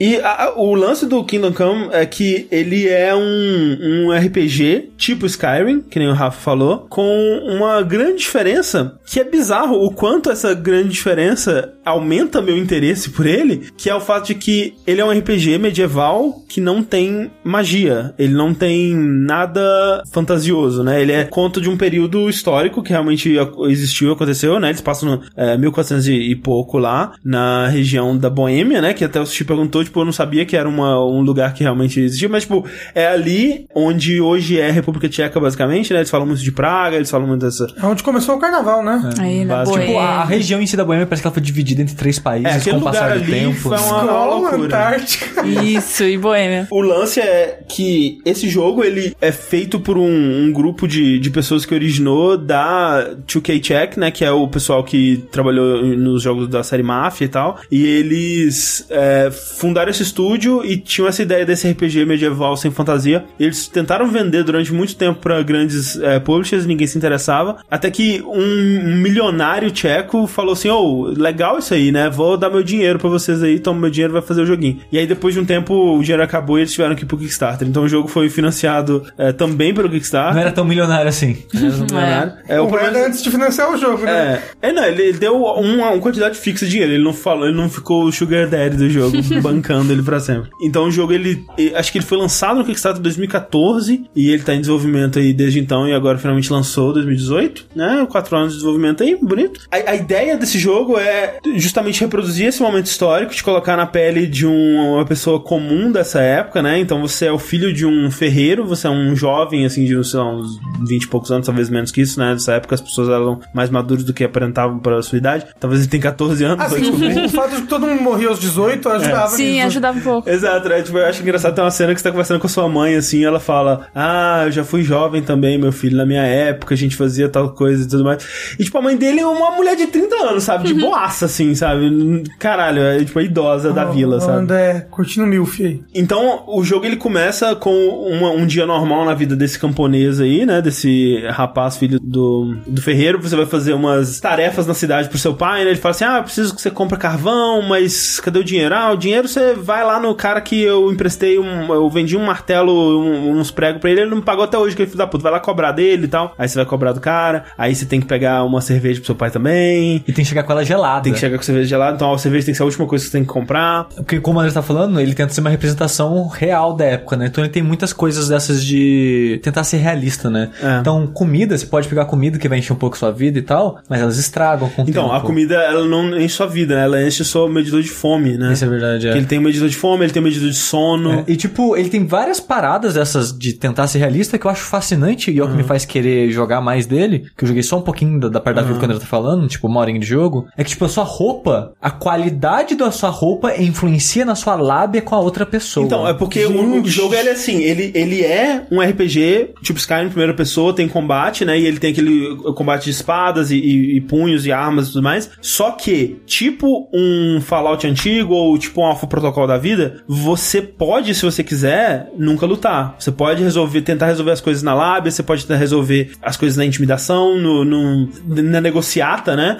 E pra mim essa é a parte mais interessante do jogo, que tipo, o combate em espada mesmo, é, eu acho ele ele tem uma profundidade, ele é interessante, ele me lembra um pouco o que o For Honor tentou fazer, que é Colocar o- ângulo nos colocar ataques. direções nos ataques e aí tipo o inimigo ele vai te atacar da diagonal esquerda, você tem que defender naquela diagonal e atacar ele na outra e fazer combos com seus ataques e tudo mais. Só que me parece muito difícil ainda. Eu não sei se é porque o meu personagem ele realmente no ponto da história que eu tô, ele não sabe lutar e mostra isso até em cutscene, né? Tipo, ele tenta cortar um, um bambu com a espada e ele falha horrivelmente. É, então, é, talvez seja coisa da história mesmo, tipo, todas as batalhas que eu me envolvi até agora, eu não, não era pra ter ganhado elas, realmente. E, e Você morreu?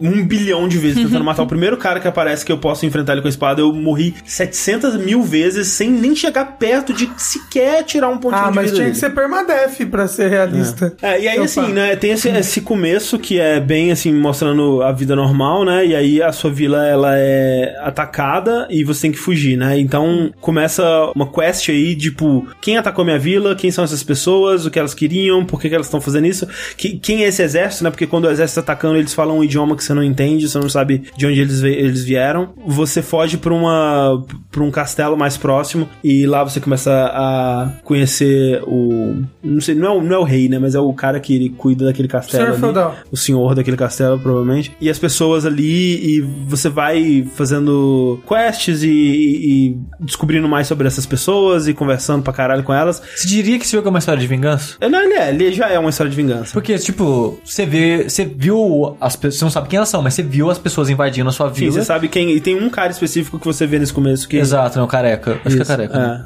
E que, tipo, eu- nesse momento eu pensei, acho que o jogo agora vai ser atrás dele, né? É. Pra se vingar e tal. Das Mas é, é um pouco mais complexo. Só que o, o legal é que ele, ele tá me surpreendendo no quanto de desenvolvimento de personagem que ele tem, porque eu tava esperando que ele teria essa coisa mais mundana no começo e depois ele passaria pra um RPG mais tradicional, você fazendo quest, Aberto. correndo pra cá, pra... É, exato. E não, tipo, quando você chega nessa segunda cidade, assim, tem uma porrada de cutscene desenvolvendo os personagens, mostrando eles negociando, sabe? Tipo, tem uma cena gigante que o, o exército chega nesse castelo e aí o, é o, o senhor desse castelo conversando com o cara e, o- e os dois negociando mesmo, tipo, é, falando, olha, o cara que você tá procurando não tá aqui e, e você não tem por que at- atacar meu castelo, né? Eu, eu nunca fiz nada de errado pra você e tudo mais. E é uma cena bem grande, assim, até, e, e você vê o, o jogo escolhendo as batalhas dele, assim, que, tipo, essa cena, por exemplo, poderia ser em gameplay, ou, por exemplo, a cena que atacam sua vila, ela é toda uma cutscene, né? E ela poderia ser uma grande cena de ação em gameplay e tudo mais, mas você vê que ele é um jogo que ele não tem orçamento ilimitado, ele tem que focar no que, que ele quer fazer. O milionário que perdeu todo o dinheiro, tá agora morando na rua, que eu diga. É. Então ele. Mas, mas peraí, rapidinho. em questão do tempo Hum. do jogo, ele é realista nesse sentido? Como assim? Por exemplo, você, você tem que buscar lá um negócio pro seu pai. Aham. Eu posso passar 30 horas de jogo na vila andando. Eu, é assim, eu acho que sim. Tipo, não sei se você passa seis horas horas lá, vai anoitecer, sabe? Mas eu acho que não. Eu acho que Hum. é, o, o- nesse, nesse período, pelo menos, eu, eu não duvidaria se o tempo passasse, tipo, se acabasse o tempo e o seu pai falasse, filho da puta, você não fez nada que eu te pedi, seu filho, moleque desgraçado. Você tem que socar seu pai. E assim que entrar em por- na porrada com seu Mas pai. assim, falando do pai, eu gostei muito das cutscenes com o pai dele. Sim. É, tipo, tem personagens interessantes É. e é gostoso de ver eles conversando. Esse que é o lance, tipo. eu acho que ele pegou bem um foco de RPG, né? Ele quer aquilo. Sim. Acho que desenvolver um personagem É de porque RPG assim, é que tem muita gente que tenta fazer isso e faz mal, sabe? É, e, tipo, quando eu comecei esse jogo, eu falei, cara, eu tô aqui talvez pra ver a reprodução dessa, desse, desse ambiente histórico, talvez o foco dele vai ser isso, e foda-se os personagens, sabe? Os personagens vão ser uns- umas coisas genéricas. E não, sabe, tipo, esse senhor do, do castelo que você encontra lá é um personagem profundo, assim, ele, ele tem um, um- um guarda principal dele lá, o cavaleiro líder da- do exército, talvez. A relação entre os dois é muito interessante, e os caras, eles, ele- o jeito que eles interagem com você é muito interessante. O André tá falando, elogiando, né? Eu elogiei também a história e, e as conversas e os personagens. É tipo Skyrim, que, tipo, é horrível. Assim, Ah, é eu horrível acho uma bosta esses momentos de conversa e discussão. e- e, tipo, então esse jogo, eu acho, pelo que eu joguei dele, eu joguei pouco, né? Ele tá um pouco acima da média, sabe? Então, Mas, mas, mas peraí, depois ele, ele- quando você vai pra esse, pra esse feudo, ele abre pra você sair explorando, sair andando pela floresta, matar lobo. Você tem a liberdade pra andar nesse, nessa regiãozinha que eles propõem a recriar, que é um, é um pedaço de um lugarzinho na, nessa região. uma vila, um pouco mais de uma É, vila. é, é mais, são algumas vilas, assim, mas eu gosto também que a escala dele não é tão grande assim.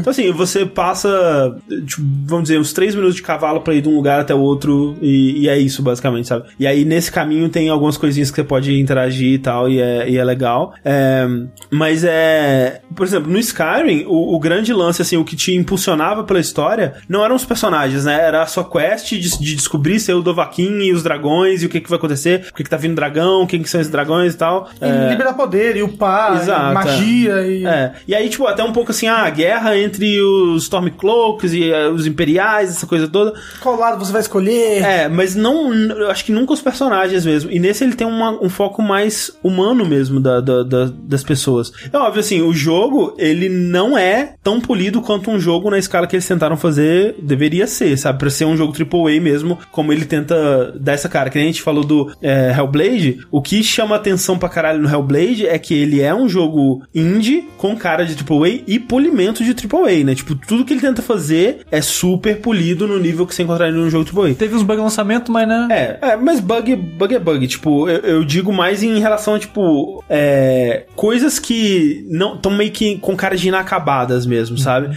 É, a, a UI do jogo é bem feia, sabe? É, pa- é- parece um jogo RPG dos anos 90, é muito É. bizarro. Os sistemas de combate dele não são tão fluidos, essa coisa toda. Então, assim, vá com a expectativa mais calibrada pra esse tipo de jogo, mas é um jogo absolutamente único. E, cara, é- é- diz muito sobre o estado dos jogos, né? Quando o que o jogo faz é tipo, ah, ok, eu não vou inventar nada, eu não vou, tipo, ter muita ideia, que nem, né? É, O, o- o- ter ideia, ter muita ideia é ruim, né? É, coisa de brasileiro. tá? coisa de brasileira. E só vou reproduzir esse, esse ambiente histórico. O, o quão empolgado isso me deixa, porque ele também tem um, um códex, né? Algo que faltou, inclusive, no Assassin's Creed, que é muito bom, velho. Que ele. Tudo que você faz no jogo basicamente libera uma entrada no códex e você pode ler sobre a vida nessa época e os lugares e os eventos históricos Isso e é os muito personagens legal. históricos. E é muito profundo, sabe? Tipo, tem um artigo sobre fontes de luz. Aí ele te conta, tipo, 10 parágrafos sobre o que, que as pessoas usavam como fonte de luz naquela época, sabe? É, vela e, e lampião e essas porra toda. E vai falando sobre isso, sabe? Tipo, e é, papel da mulher na sociedade. Ele te conta. E ah, o Venceslau IV, né? Que é o rei que foi deposto lá, que foi sequestrado e tudo mais. Ele vai te contando sobre essas pessoas e o que, que elas fizeram e esses lugares e tal. E é tudo muito fascinante, assim. Eu, eu, eu que gosto dessa parte de recriação histórica em jogos e tenho muito que recorrer a Assassin's Creed pra isso, porque eu sei que existem, tipo, jogos tipo Europa Universalis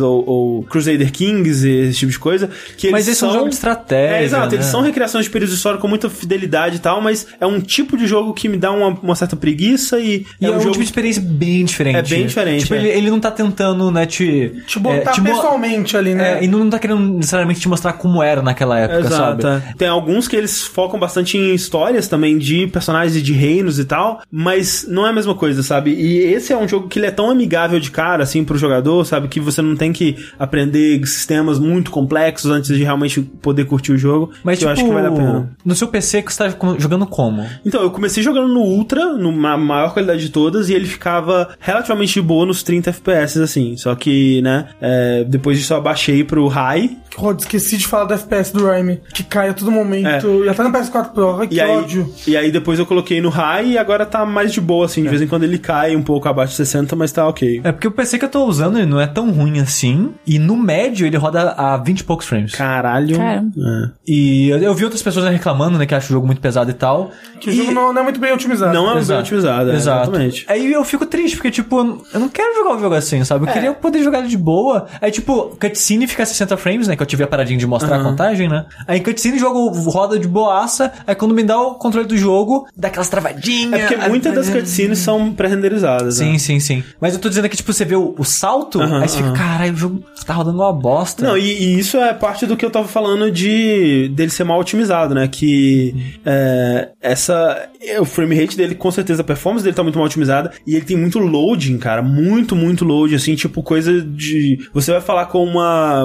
Uma mercadora assim, aí você clica nela, aí dá uma tela preta, um loadzinho, aí aparece ela mais próxima assim pra você conversar, aí mostra a lista de itens que ela tem, aí você fala, ok, eu quero esse item e tal, mas eu quero negociar, eu quero pechinchar. Aí, mais um load. E aí aparece a tela do pechinchar. Caralho. E aí, sabe, tipo, esse tipo de coisa dá uma certa preguiça, tipo, ah, eu não vou nem pechinchar não, porque eu não quero load, sabe? Então é, é- esse tipo de coisa dá um, um desânimo. Talvez eles consigam otimizar melhor com futuros patches aí, que eu vi que no dia de lançamento ele teve um patch de 28 GB. Caramba! O jogo tem Então- 33 no Steam. É, então é, eles estão tendo. é, com certeza, pressão da publisher aí pra ele sair por agora, né? Mas tomara que eles consigam otimizar melhor o jogo com o tempo. É tipo, é triste que eu fui ver, tipo, a recepção dele no Metacritic mesmo, só pra ter uma noção. É, e além dele ter poucos reviews, não era nenhum de lugar grande e notas baixas. É, eu vi Que que, a é média tão- dele tá acho que 76, algo assim. E tipo, do pouco que eu joguei dele, tá certo que eu joguei, sei lá, uma hora, uma hora e meia do jogo. Mas a impressão que eu tive, a expectativa que ele colocou em mim, tipo, você consegue ver um, um, um- pouco de cada mecânica do que o jogo vai fazer e tal. Você pô, esse, a, a história, né? O, o desenvolvimento dos personagens. Você pô, esse jogo ele tem cara de ser muito legal, sabe? Ah, mas às vezes Aí- o aspecto técnico do jogo impossibilita Pois você é, de então tipo de pra onde ele vai, sabe? Vai saber pra onde ele vai É. também. daqui. Mas Alienígenas. É, eu fiquei um pouco decepcionado, tipo, nossa, sério, eu pensei que esse jogo teria uma recepção melhor, mas não tá sendo muito bom, não. E o console tá sendo pior ainda. É, é, Nossa, porque você tava com imagina, no PC, É, imagina a performance do Imagina no console. console. É, mas é, assim, eu, eu gostaria muito que, eventualmente, ele tá indo nessa pegada toda aí, aí de repente aparece um dragão, tá ligado? Tipo, caralho, com Aí, fogo. ó, aí, ó, Aí- é isso aí que eu você- quero. Aí eu jogo. Cara, que eu ia muito fazer. Se eu fosse diretor desse jogo, eu ia muito fazer isso. Fazer todo o marketing, que, tipo, não, é isso aí, cara. É 100% Não, o último, histórico. é só o último chefe. O último chefe é um dragão. É. Quem disse que não, o dragão não é real? É verdade. É, é. Olha aí. Pode ser um dinossauro. Aí o cara prova, com esse jogo é a tese dele provando que dragões existiram Pronto. de verdade. Milionário. Nesses últimos dias, eu comecei três jogos. Mas eu só quero terminar dois. Eu- já tá bom, porque assim, que conversando, tipo, ah, o que que a gente vai falar no Vértice? Você falou o nome de um vários e vários que você abandonou. É, esse daí eu nem vou falar, porque eu já abandonei mesmo. Ah, tá. Mas, ó, um que eu, eu comecei e vou abandonar, porque tá muito cansativo, é o Story Mode do Genital Jousting, que lançou esses dias. Nossa, Não, cara. ser bem profundo, né, cara? Não, é- mas é, tem uma história toda, só que pra mim é muito cansativo porque o jogo é muito colorido, eu não gosto. É muita piroca Tem uma história colorida. toda, é um jogo sobre pinto, meu. Mas tem uma historinha, você acorda, você é um pintinho, aí você vai Tem que trabalhar. O dente, né? Você escova o dente, você toma banho, aí você vai pro trabalho, aí você odeia seu trabalho. Heavy Rain, Heavy Rain. Aí você odeia seu trabalho, aí você tem que. O seu chefe fala assim: ah, vai fazer um, um trabalho aqui que é, mais, que é pior que o seu. Aí você tem que ficar experimentando vibrador, porque você é um pinto com uma, com um cu, né? E aí é muito difícil controlar o pintinho, cara. Ele, ele fica muito louco, assim. é verdade, É as muito pessoas- difícil. É, baseado real. É, por isso que eu Então, falo, é. mije sentado, gente. Eu não sei, e eu, essa experiência pra mim é um pouco mais difícil. Aí você tem uma menina que se é apaixonada, outra, outro Uma pintinho. menina? Ah, uma pintinha Uma pintinha. É, é isso aí. Todo mundo no universo é pintinho. pinto só pode ser Masculino. masculino. É, absurdo. Eu não tô falando nada. E aí eu não cheguei muito, porque, assim, eu- o jogo, é, tipo, é muito feliz, assim, ele é tudo colorido e tem música, mas tá muito bem feito, só que me cansa muito, porque é muita cor, muita informação na tela e eu não gosto. Esse eu não vou continuar. O Genital Joust é um ótimo jogo pra jogar com os amigos. Assim, ele é um que ele dura uns 20 minutos. Mas quem quiser jogar o Story Mode tá aí, tem uma história triste. É, um É legal pinto que- triste. Uma É história um- triste. É triste, porque você É tem um, um, um emprego que você odeia, uma, uma menina que não te ama, aí você vai. Você é um pinto. Ué, Mas é, é pra Só ser... porque um pinto é feliz. Pinto tem sentimentos também. Pinto tem sentimento. Pinto é gente. chora. Esse é o título do é. é. É legal que foi lançado com um update pro jogo já, Isso, né? é. Grátis. Se você já tem o jogo, ele agora tem esse story mode. É. E aí eu com- comecei a jogar o Never Alone, né? Que a gente comentou no, no grupo. É, que eu quero. Kisima Ingichumgo Kubuma. Esse nome louco aí. É, que é o nome dele em, em alasquês. É da, da cultura dos esquimós, né? Só que é outro nome em inglês que eu não lembro. Eu também. É não esquimó. lembro. É, um, é um nome... É, é um nome. E aí toda a narração é feita na língua deles, né? E tem legenda. E aí você é uma garotinha que tá. Tem uma vila lá e vocês estão sobrevivendo ao gelo nas suas oquinhas, tendinhas ali. E aí você sai pra. pra É pro- iglu, chama. Mas não acho que é iglu. É, o iglu é outra coisa. Mas é iglu. É iglu? Então é iglu. O palestrinha falou, eu acredito nele. E aí você sai pra procurar socorro, né? Outras pessoas. E aí você encontra a raposinha. Você falou da raposinha, eu lembrei desse jogo. E aí é muito bonitinho você controlar a menininha e a raposinha. Ou se você quiser jogar com duas pessoas, com dois controles, cada um controla um. E aí vocês vão se ajudando, escalando os negócios assim e tal. Se protegendo do gelo. Aí tem vento, aí tem as coisas. O jogo é tipo plataforma de puzzle, tipo, lá, um limbo da vida, só que mais simples, né? Mas enfim, o jogo tem todo um- uma história a mais sobre o- a cultura dos esquimós, né? O que eu acho a melhor parte do jogo, no final das contas. Porque, tipo, essa parte dos puzzles e plataforma e tal é, é ok. É ok, Não né? acho Ah, eu terrível, acho né? ok eu acho ok. Mas cada capítulo que você passa, se libera um videozinho Uhum. que no final vira um documentário de uns 30 minutos, né? Vendo todos os vídeos em sequência. Que é um documentário sobre a, a cultura deles, né? É. O povo e a filosofia por trás, né? Deles e tal. E, a, e Eu as acho lendas, né? Tipo, porque muito do jogo é baseado em, em lendas Uhum. e folclore desse povo e tal. E, e é realmente é, é legal porque não tem nada parecido, nenhum, nenhum outro jogo parecido, sabe? Então ele é um jogo muito único por causa disso. É, Sim. e esse eu quero terminar com certeza pra ver o documentário. E, e, assim, a cultura esquimó é meio que a origem da Vila do Sushi, sabe? Porque no documentário eles falam, né, que é, é um, é um pessoal muito unido, porque eles viveram durante muito tempo, né? Hoje em dia tem né, as cidades e tal, mas muito tempo, né, na parte que eram mais, tipo, vilazinhas e poucas pessoas morando junto, era muito união, né? Porque, tipo, eles vivem num, num lugar tão inóspito e tão difícil de viver com pouca comida Que e luz. tal. Nossa, Rafa. Não mudou. Que, ele preci- que eles precisam se juntar, né? Tipo, ah, a gente tá sem comida, então vamos todo mundo se juntar pra pegar a comida e tal, e compartilhar com as pessoas que não conseguiram caçar. E toda essa filosofia de união deles passam, e até hoje é muito é, inerente na cultura deles isso, né? Tipo, das vizinhanças se juntam de estar todo mês pra comer algo junto e tal. É, e tanto que o vilão dessa história era, tipo, alguém egoísta. Porque pra eles, na cultura deles, o egoísmo era algo nocivo que destruía a vila inteira. Porque Sim, se alguém sim. não, não ajudar, pode quebrar, quebrar o ciclo e fuder tudo. E todo mundo morrer nessa, né? Então, o vilão, né? O, o, o maior inimigo da história deles, da, do folclore deles, era alguém que era egoísta e saía por conta própria e É, cagava tipo, pros na- outros. nas histórias que eles contam pra criança, né? Tipo, Sim. o lobo mal, no caso, é a Isso, pessoa egoísta. Sim, e eu acho fascinante, cara. Eu queria eu ter crescido numa cultura dessa, sabe? Porque eu acho que o, o, o mundo seria um lugar melhor se todo mundo pensasse assim. Total. E, então eu tô muito interessada em, em continuar esse, mas eu quero terminar o outro que eu tava jogando hoje, que eu achei muito mais legal, que é muito mais o meu gosto, que na verdade, assim, eu já praticamente joguei tudo, só falta a minha decisão final, que é o A Case of Distrust. Sim. Que é recente, né? Desses dias. Ele lançou esses dias, lançou essa É, semana. Acho que semana passada, na verdade. É, foi no final de semana passada, isso mesmo. Sim, acho que dia 3, algo assim. Por aí. É, vocês que me avisaram. É, você é a personagem principal, você é uma detetive chamada PC Malone. E aí tá um clima assim no ar, 1920, por aí.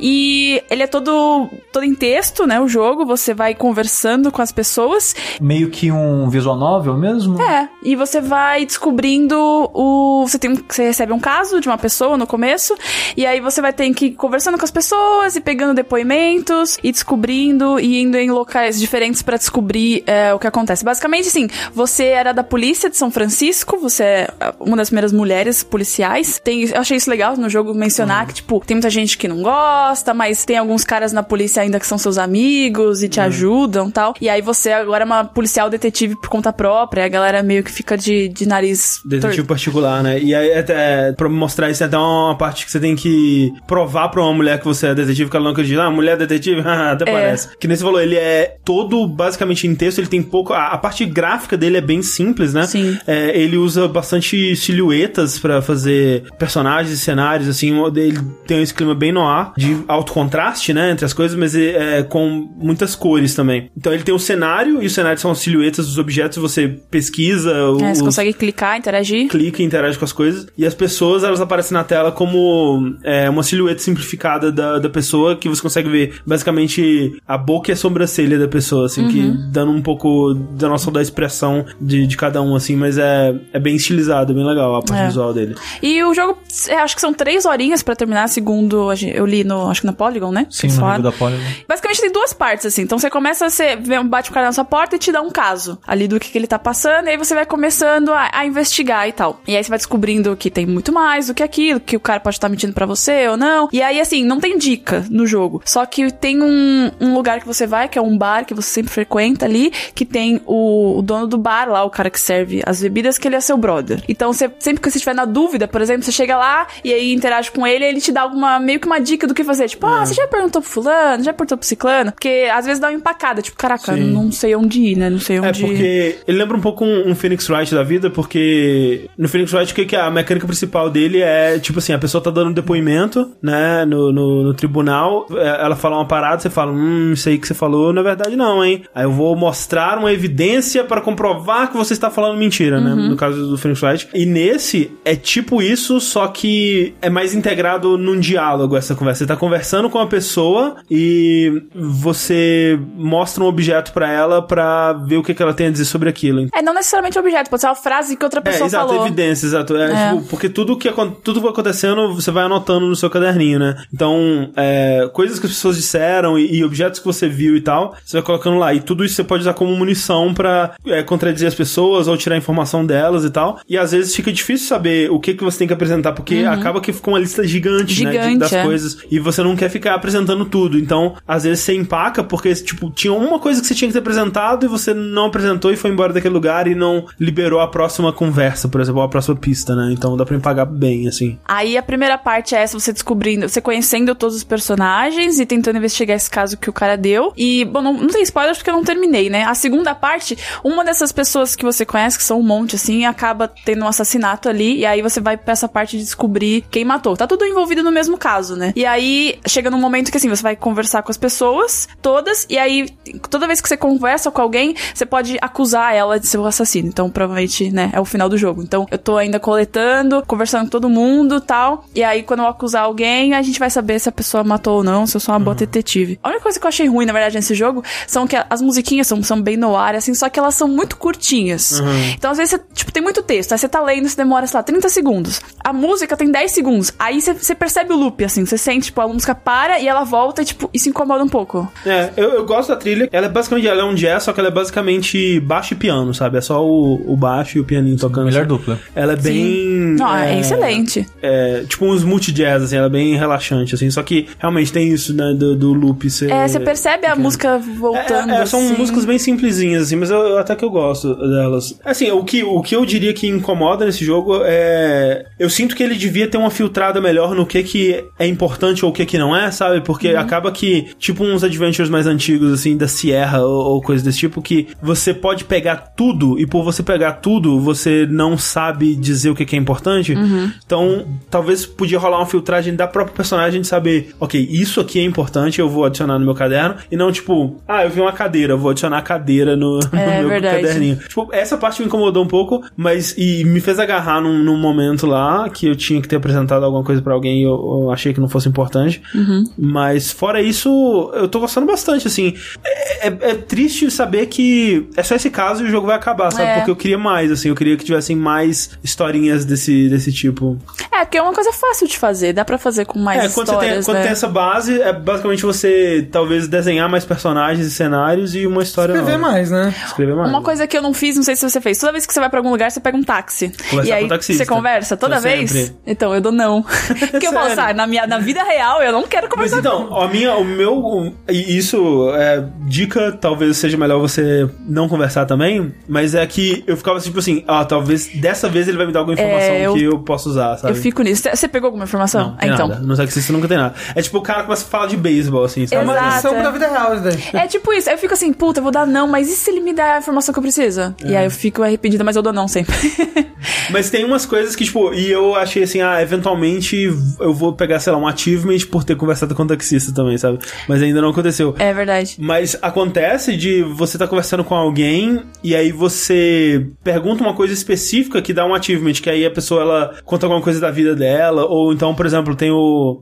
Porque é 1920 e poucos, né? Então é a época da proibição nos Estados Unidos e é, basicamente você vai indo de, de bar ilegal em bar ilegal, né? Sim. Você visita uns três ou quatro, assim. O dono de um desses é aquele, aquela parada que você chega, bate na porta, é, abre um cara assim, abre a, a- uma, uma, Janelinha. uma janelinha na porta e pede um- uma senha, né? E você tem que descobrir qual é essa senha. E quando você descobre a senha, você fala pra ele, depois você vai conversando com ele. Você pode colocar, você pode jogar essa senha pra ele, tipo, é, usar ela do seu caderninho com ele. E aí vocês vão conversar sobre essa senha e ele vai te contar por que, que é essa senha, de onde que ela vem e tal. Ah, não passei por essa parte. É, é interessante, tipo, é um jogo que ele te incentiva a extrair o máximo de informação possível de todas as pessoas, mas ao mesmo tempo acaba sendo um pouco complicado porque você tem tanta coisa É muita que se você for fazer uma por uma com cada pessoa, você vai ficar lá um tempo. Exato. É. Mas eu, aí eu já tô quase terminando, eu vou chegar em casa agora porque eu tô realmente muito curiosa. Eu não quero ver, não quero procurar. Eu, tô- eu empaquei, mas eu quero, quero conseguir sozinha, sabe? Porque eu não tenho problema nenhuma em walkthrough, eu vou. Mas nesse eu quero saber. Porque assim, não é spoiler aqui, tá? É só o que eu tô achando. O nome do jogo é A Case of Distrust. Aham. Eu acho que o assassino, a É alguém pessoa. que você deveria confiar? Exatamente. Hum, olha aí. É isso Não, não é spoiler, é o que eu acho, eu, não, eu realmente não sei. É. Pelo nome, É, Não, e, e assim, tem os jogos do, do. Tem uma série de jogos do Sherlock Holmes que, se você gostou desse jogo, eu acho que você devia dar uma chance. eu vou jogar. Porque eles são bem legais, que são. é, ele- eles, ele é uma Eles são basicamente uma versão mais polida desse jogo, que você investiga fisicamente um espaço 3D com né, um gráfico super bonito e tal. E no final, pelo menos acho que dos dois últimos, você aponta quem que você acha que é o culpado, mas não necessariamente a pessoa que você apontou é o culpado. E tipo, você descobre depois, você pode descobrir depois se você tava certo ou errado. Se você quiser, se você não quiser, você continua vivendo a sua ignorância. Mas a pessoa que você apontou, ela vai pra cadeia. Então você pode acusar uma pessoa inocente e ela ir pra cadeia. E agora. Acusar um cara que você não gostou, só de sacanagem. O olhar da Mel se iluminou tanto que ela vai ilu- indicar. Indica Não, todo só- mundo. Todo mundo é culpado. Todo mundo é culpado. Todo mundo é culpado. Mas nesse, no Case of Distrust, eu já acusei uma pessoa e aí você tem que provar. Ah, você tem tá. que dar as três provas. Você tem que falar o motivo, É, a oportunidade e o. E... É a arma do crime. Foi Não, o coisa esqueci não outra palavra. mostarda. Opportunity. Ah, é means, opportunity. Ah, tá. Era o, o meio e É. a oportunidade. Tipo o- isso. o- E aí eu não consegui provar, mas a pessoa não foi pra cadeia nem nada. Ah, tá. Então eu acho que eu vou ter que acertar a pessoa. É.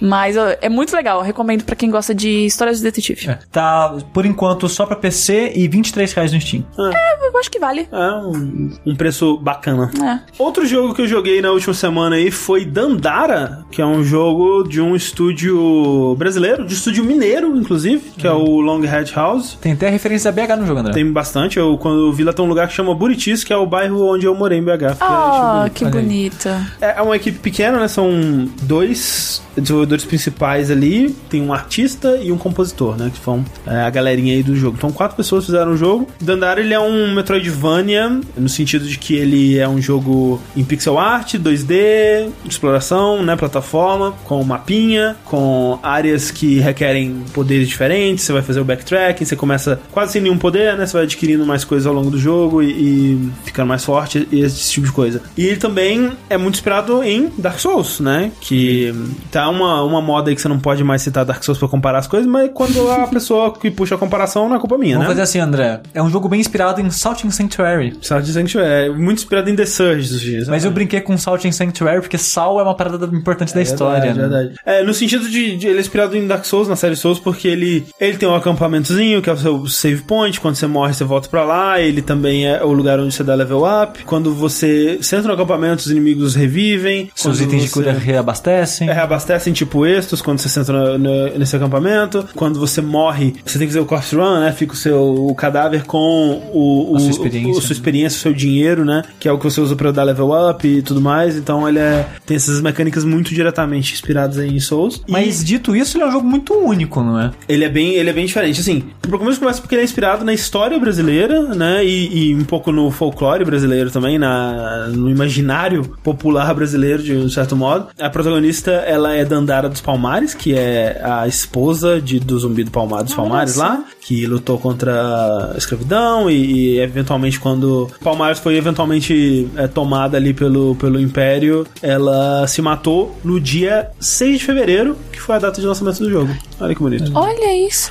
Tô triste agora um pouco. Eu, eu também dei um, dei um, dei um negocinho aqui. É. Mas assim, como você está falando, o jogo ele é bem único e realmente não tem nada parecido com ele. E o motivo principal disso, eu acho, é o jeito que ele lida com a movimentação, né? Que apesar dele ser um Metroidvania, apesar dele ser um jogo que se você olha um screenshot dele parado, ele parece um jogo de plataforma 2D assim, a movimentação dele é bem limitada. Você não controla diretamente o personagem no sentido de que você anda pros lados ou pula ou, ou tem um controle no direcional ali da, da movimentação dela. Você si- simplesmente consegue saltar de uma plataforma para outra. específicas, né? Que É. o jogo ele vai ter várias superfícies, né? Tetos, chão, coisas girando e tal. Mas você só pode é, se fixar, né? Só, só se mover para superfícies que tem uma camada branca nelas. Que é o sal, no caso. Que é o sal. Exato. E aí você tá no, no que se- seria o chão do jogo, digamos assim. Você mira com seu analógico pra plataforma de cima. E aí ele vai mostrar um arco e uma setinha mostrando pra onde você vai. E aí você aperta o que seria o botão de pulo e ela salta pra essa plataforma e se gruda nela, independente da gravidade, né? Então ela pode andar, digamos, ficar em pé, digamos, no teto, nas paredes, plataformas diagonais, o que Sim. seja. Imagina que ela é um ninja com É. grappling hook que só usa o grappling hook pra se mover. Exato, ela não anda. Então, tipo, se você apertar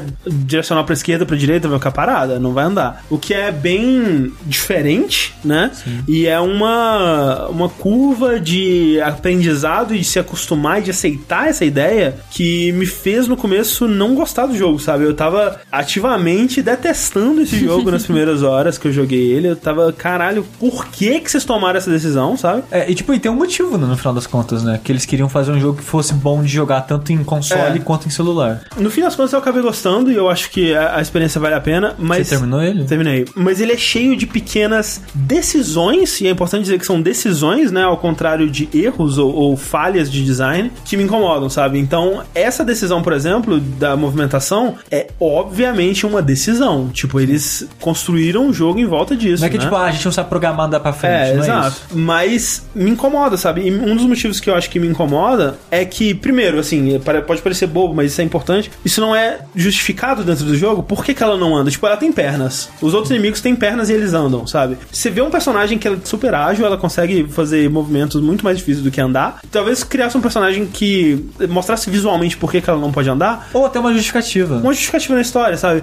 Eu, eu gostaria que o jogo me fizesse acreditar. E eu li sobre isso e eu vi pessoas falando que tem muito aí de uma metáfora sobre a opressão, né? De você se estar preso e não poder andar, só poder andar também onde foi demarcado pra você e, e essa coisa toda. E, e tem um, um argumento aí sobre né, um personagem que tá diretamente ligado à escravidão. É uma mulher, é uma mulher negra, né? E tal. Isso é conceitualmente muito legal, mas quando eu paro pra pensar, tipo, não dura muito essa metáfora, porque no fundo, se você parar pra pensar, ela tem muito mais liberdade que qualquer pessoa e que qualquer pessoa nesse jogo, inclusive, porque nenhum outro personagem consegue saltar com a velocidade que ela consegue, com a agilidade que ela consegue pra acessar o que ela consegue acessar. Então, no fundo, ela tem muito mais liberdade. E eu não sei se eles pensaram nisso mesmo, sabe? Eu, eu até acredito que seja possível que eles pensaram. É um jogo que ele, tudo dele é bem é, surreal e metafórico, assim. Tudo quer dizer alguma coisa além da aparência inicial, assim, eu sinto. E na verdade é triste porque você sabe que a decisão foi tomada não porque ela parecia legal, ah, pelo menos a princípio, mas pra tornar o jogo mais jogável em outras plataformas, né? E Sim. realmente o jogo ele foi lançado em todas as plataformas do universo. Eu acho que foi pra, né, pra iOS, pra Android, PC, PS4, Switch e Sony. Cara. E também acho que tem Apple TV, É, isso eu não sabia. E também na calculadora jogar. calculadora, é micro-ondas. Isso. Então, assim, eles realmente focaram nisso de lançar o jogo pro máximo de plataformas possível. Eles conseguiram, que é impressionante. E assim, eu não joguei o jogo todo, devo ter jogado umas duas horas,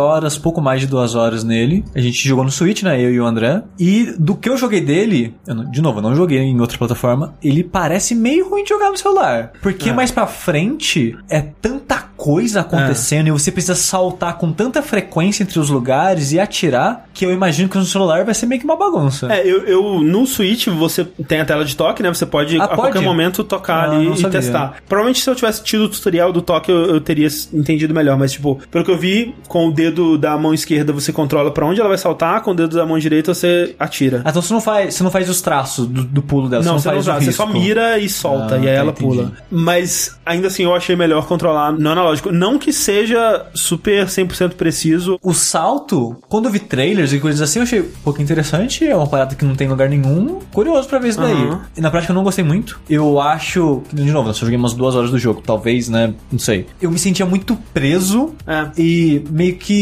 Talvez entre a analogia, né? Meio que incapaz de fazer coisas simples no jogo. E os inimigos, meio que. Level design de modo geral, eu não gostei muito também. Porque, tipo, de tempo em tempo no jogo você vai achar uma parede, que é tipo uma parede de metal com uma parada que fica atirando em você. Ah, E você tem que atirar nela até ela explodir. Meio que um mini boss, assim, que você mata e não, não volta mais e tal. Conforme o jogo vai passando, vai ficando cada vez mais complicada a situação pra destruir essa parede. Tipo, a primeira é só sozinho, depois tem o inimigo, aí você mata o inimigo pra ele ficar sozinha. Aí tem coisas que não quebram. Aí tem coisas que não quebram que atiram em você.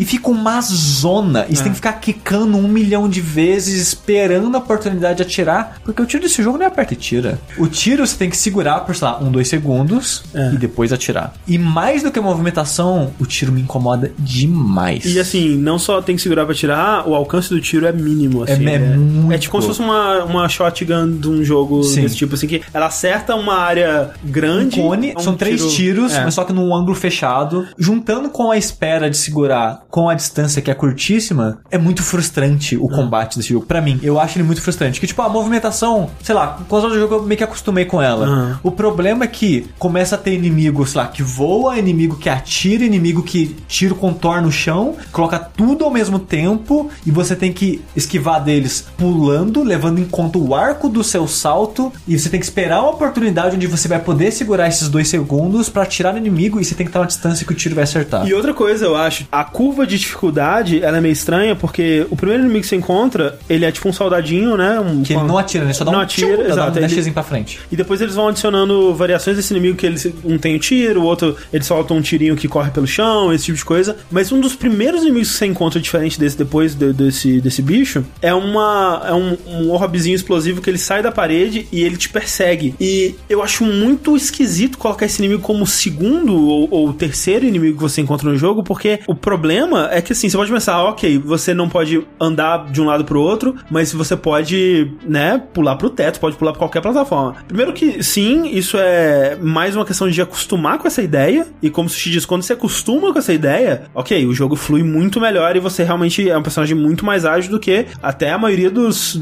Metroidvanias que você encontra por aí. Aí quando tá num lugar sem inimigo nem nada, tipo, já limpou a área e só tá, tipo, passando por ela, é até divertido você fazer tchu, tchu, tchu, É, dando um monte de pulo, exato. assim, e passar rápido pelo lugar e tal. É, só que assim, no combate, especialmente quando você precisa de uma certa precisão pra esse pulo, é complicado, porque você não necessariamente consegue ir exatamente pra onde você quer, porque o seu pulo ele também tem uma distância que ele consegue cobrir, você não pode ir pra qualquer lugar. E também ele tem um, ele faz um arco que é só 180 graus, né? Ele não mira pra baixo de você, né? E a outra coisa é que geralmente num cenário mais caótico, você tem muitas plataformas em volta e você tem que muitas vezes mirar pra uma específica pra escapar de um- uma série de tiros. E é muito difícil você ter na sua mente todas as plataformas disponíveis no cenário, sabe? Vo- Você não consegue observar todas imediatamente pra decidir pra qual você vai especificamente, sabe? Você não consegue guardar toda essa informação na sua cabeça, eu sinto. Isso resulta num jogo que quando um inimigo ele tá atirando pra cima de você você tem que fugir muito rápido, você acaba simplesmente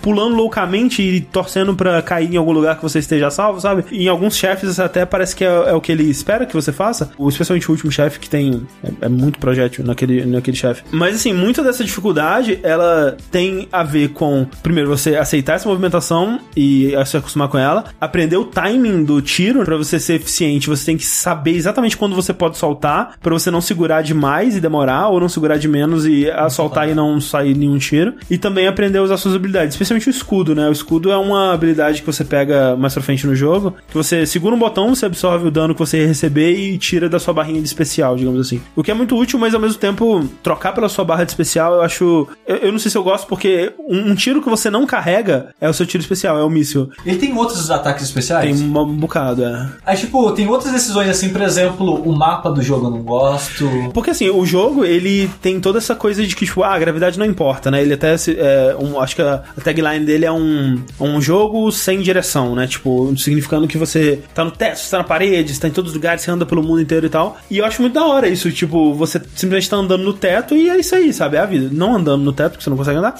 mas você entra numa sala e você tá no teto, sabe? E eu acho isso legal. Só que ele tem uma parada que eu não entendo, pela minha vida, eu não entendo por que, que ele faz isso, De girar o cenário? que é girar o cenário. Também não Eu entendo. não entendo, cara, porque, tipo, se fosse pra sempre deixar o seu personagem é, É, alinhado, como se né? fosse corredor. Como se fosse um corredor, ou, ou sempre deixar o seu personagem de pé, eu faria, ok, faz sentido. Mas geralmente ele gira e seu personagem ainda tá na parede, ou, ou- ou o corredor ainda tá é, na vertical. Às vezes, muitas vezes, você tá na ponta de um cenário e você não consegue ver pra onde você vai, então você tem que meio que fazer um, um, um salto de fé na próxima plataforma pra ele liberar o resto da tela, então não dá pra dizer também que ele gira pra te mostrar o cenário inteiro. Eu não sei por que, que ele gira. E quando ele gira, o mapa que você usa como referência pra sua exploração não gira. Então, pra você saber qual saída vai te levar pra onde você quer ir, você tem que lembrar, ok, eu, eu entrei pra cá e aí girou 90 graus no sentido horário. Então, a porta que eu vou sair, velho, É, pra que, velho? E tipo, outra coisa que eu não gosto do mapa, pra quem gosta muito do Metroidvania, parece que eu sempre reclamo, né? Pra quem ouve a gente direto, porque o mapa é uma coisa muito importante pra mim Metroidvania. Sim, sim. Tipo, eu critico o mapa do Guacamele porque o mapa ele te fala exatamente tudo que você tem que fazer, o que elimina um pouco da exploração, que me decepciona.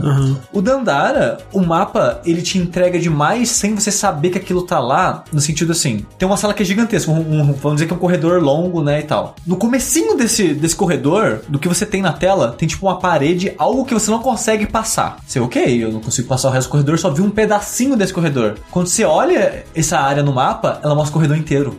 Então, quando você for embora de lá e tá fazendo outras coisas no jogo, você olha no mapa, tipo, ok, aprendi uma habilidade nova, onde eu posso usar essa habilidade? Aí você olha e tá tudo aberto, tipo, não tem nenhuma sala nova pra você ir, digamos. É, não tem nenhuma sala que, tipo, tá semi-explorada ou coisa É, assim. porque aquela sala onde tinha aquela parede que eu não sabia abrir, no mapa aparece a sala inteira. Então, Como se já tivesse explorado é, ela então toda. não sei que ela tá incompleta. É, que nem o, o, o Metroid Samus Returns, ele atingiu um equilíbrio muito bom disso, que é tipo, ele não te mostra absolutamente tudo, mas ele te dá coresinhas, assim, ah, essa, essa, essa sala tinha uma portinha que tinha uma coisa especial, ah, agora tá marcada com um verdezinho, assim, É tipo, o cinza é a sala toda, ou azul é que você viu dessa sala. É. Então você tem uma, pelo mapa, você tem a noção do tamanho dela e também o quanto você sabe dela. É, e aí também poderia ser, eh, o- no Samus Returns ele te dá a opção de você ir lá e marcar também, colocar um ícone, alguma Sim, coisa pra exato. marcar o que você explorou e Então, tal. o mapa ele é muito frustrante. É. E eu acho que frustrante é uma palavra que resume esse jogo pra mim.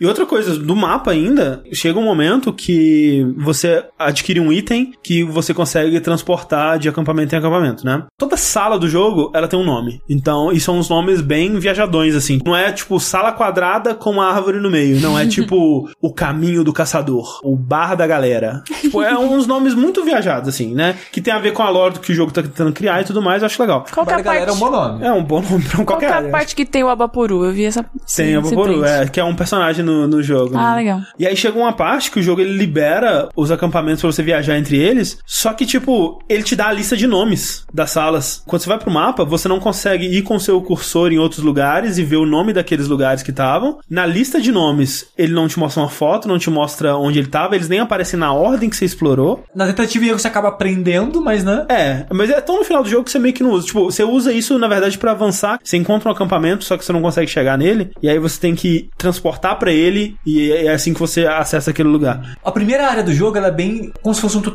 assim, né? Ela é mais guiada, mais linear. Você vai seguindo, aprende um poder, volta naquele lugar. Tem esse esquema Metroidvania, né? De aprender poder voltar, mas a maneira é um pouco mais linear. Uhum. Depois que você sai dessa área, você enfrenta o primeiro chefe. Pra mim parece o Bison. É uma cabeça que É um parece o Bison. general, assim, né? É, que aparece no trailer, até caso você tenha visto o trailer do jogo. Sim, sim. O jogo abre. E você tem, acho que, tipo, umas duas, três áreas pra ir. Uma é, obviamente, a área errada, porque eu fui nela, os bichos arrancam muito. Tem umas turrets que te seguem de salas, é o É inferno. o inferno, né? Eu pensei, ok, tá difícil demais, não deve ser aqui. Fui, pra, fui explorar os outros lugares. Só que o jogo ele abre num nível que toda sala que você vai parece que tem duas, três portas. E só, só vai abrindo, parece que só vai expandindo, expandindo. E ok, eu tô, tô indo. Parece que eu tô me perdendo, eu não sei onde mais eu tô, porque as paradas estão girando, eu tô perdendo a minha localização aqui.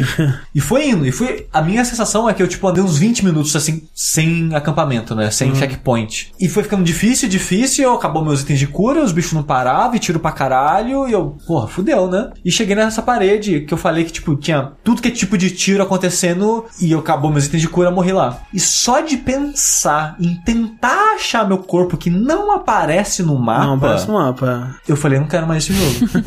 eu, eu realmente, eu não faço ideia onde é que ele tava. Falando em experiência, né, o risco de perder aquilo e tal, os inimigos dão muito pouca experiência. É. A maior parte da sua experiência vai achar em baú pelo cenário do jogo. Faz de conta que eu abri, sei lá, quatro baús e morri uma segunda vez e não consegui resgatar, já era. Eu perdi boa experiência do jogo. Sim. Porque só matando inimigo é muito pouco. O inimigo é tipo trocado, sabe? Talvez alguém vai virar e falar, ah, mas não é importante. Mas a sensação de perder tudo isso e você não conseguir recuperar É. é, meio foda. Porque, tipo, sabe, Dark Souls, né, que foi a inspiração do jogo. Você perder um level não é tão ruim assim, porque a maior parte da experiência do jogo é matando o bicho. É pouco é pegando no cenário. Então é, é inverso essa, essa sensação, sabe? No, no Dandara eu sinto que o level ele é bem importante. É, talvez o mais importante de tudo seja, na verdade, você investir na sua barra de especial, porque o, o escudo você vai gastar ela, né? E tem claramente a maioria dos desafios do jogo, especialmente no final, eles dependem muito que você use o seu escudo, sabe? E absorva o dano e, e a barra de especial é algo muito importante. Eu tenho certeza que ver speedrun desse jogo vai mostrar que dá pra fazer, obviamente, sem isso. É, mas tinha momentos ali, especialmente no final do jogo, que desviar não era uma opção, sabe? Tinha é, momentos ali que você tinha que absorver o dano ou simplesmente fugir, cara. Tinha sala ali no final, velho, que aparecia, tipo, tem. Não sei se chegou a enfrentar, que tem um, um, um mini boss que ele é um, um, um bicho que ele voa e ele tem uma foice. Não, não cheguei a ver. Que é um, um mini bossinho que ele demora um bocado pra morrer. Especialmente porque ele é meio chato de, de atingir. Que quando você tenta chegar perto dele, ele afasta. Então você tem que esperar ele chegar perto de você, mas num lugar onde ele não esteja na frente da parede, porque seu tiro não atravessa a parede. E chegam umas salas no final que aparecem, tipo, dois desse bicho e uma caralhada de outro e vai, sabe? E eu, cara, não, eu, fu eu fugia, sabe? A locomoção, talvez por girar, eu me perco muito. Eu acho o level design muito confuso. Muito pra todos os lados, sabe? Aí as salas, elas não são super memoráveis sempre, assim. Tem Exato. algumas que são, mas nem todas. E tipo, eu tenho um pouco de preguiça do combate e progredir sempre de pouquinho em pouquinho pra não agrar muito o inimigo ao mesmo tempo. Porque quando eles começam a tirar, os tiros vêm de todos os lados, e os tiros fazem curva. e É, é foda, sabe? Então, juntando tudo isso com o tiro, eu não tô achando um jogo gostoso de jogar, sabe? Eu não tô. Não tô... Você gostou da batalha contra o primeiro chefe? Não, Não, muito. porque tipo, foi ali que eu pensei, cara, ok, talvez esse jogo tenha alguma coisa aí, porque as batalhas com os chefes eu gosto bastante delas, especialmente acho que a primeira é minha favorita, quando você tá tentando chegar perto dele na, É, naquelas é. plataformas. É que são várias plataformas indo pra trás, tá tentando sempre ir pra frente. Isso eu achei bem legal. Eu, é. eu, eu, eu acho meio chato porque, tipo, começa a dar spawn de inimigo. É. Então é tipo, pula um, atira, pula um, atira, pula um, atira. E fica tão repetitivo, isso demora tanto tempo pra chegar no chefe, É. que eu sinto arrastado, sabe? Aí, que nem, tipo, eu morri. Eu falei, eu não faço ideia onde que eu morri, onde eu tô, porque o mapa fica girando, não marca onde eu tô. Eu vou ter que tentar lembrar de cabeça pra tentar chegar lá. E mesmo assim foi, tipo, sei lá, na minha cabeça eu sinto que foi, tipo, 15, 20, 20 minutos pra chegar lá, pra, tipo, dar de cara com aquele negócio que eu acho meio chato. Aí, não sei, eu não queria. não- eu parei de jogar. Assim, eu respeito pra caralho esse jogo, porque, tipo, o que eles fizeram aqui, eles não tinham uma base, né? Tipo, eles não tinham onde se inspirar pra ver o que deu certo ou o que não deu certo no último jogo de Metroidvania que você não tinha como andar e só pulava de plataforma em plataforma. Tipo, não, não tem outro jogo assim, sabe? Então eles tiveram que criar o level design pra movimentação desse personagem, eles tiveram que ver o que que era interessante pra esse personagem enfrentar com as habilidades dela e tal. E eu acho que o jogo funciona, sabe? Ele, ele tem muita coisa que me incomoda, mas é um jogo tão único e, e diferente, assim, e, de novo, ele fala sobre o Brasil como se fosse uma história mágica sobre um personagem brasileiro e tá falando sobre. Você consegue ver ele tocando em temas como ditadura militar e a batalha da liberdade artística e criativa contra a busca pelo controle, sabe? Essa coisa toda. E ele faz isso de uma forma que não é nada óbvia e não é nada comum, sabe? Então eu, eu respeito isso, eu respeito o que eles criaram em- no quesito de jogabilidade aqui. Apesar das críticas de eu não ter gostado de jogar ele, quem está falando é um jogo que eu admiro muito, sabe? E, e eu fico feliz de ver que a recepção dele, É, de, exato, modo de geral, modo geral tá positiva. Tá positiva. É. E lá fora também, sabe? Não é porque, tipo, ah, Brasil, jogo brasileiro, e brasileiro abraçando. Não, tipo, todo lugar tá abraçando ele, assim, Sim, sabe? sim. É, eu vi bastante e a gente recepção falando tá bem. sendo positiva. E isso me deixa muito feliz, sabe? Mas ao mesmo tempo, eu mesmo não consegui aproveitar muito É, eu aproveitei, mas rolou uma insistência, sabe? É, se eu fosse me basear nas primeiras horas de jogo, eu teria dropado, assim, que era. Tava me frustrando muito e, e não aproveitando muita coisa. Mas à medida que eu fui indo, assim, é, o jogo foi me conquistando, assim, e, e eu não sei se é uma questão de, tipo, síndrome de Estocolmo, assim, onde você vai começar a gostar por meio que automaticamente, mas acabou que no fim das contas eu curti o jogo e ele tem é, um desafio muito diferente do que você costuma encontrar. Então, Dandara no Steam ele tá 30 reais e nas outras plataformas deve estar muito mais caro que isso, né? É, e só, só pra fechar, eu queria dizer que esse jogo é muito bonito. Ele é muito bonito. A trilha eu gosto bastante. Ah,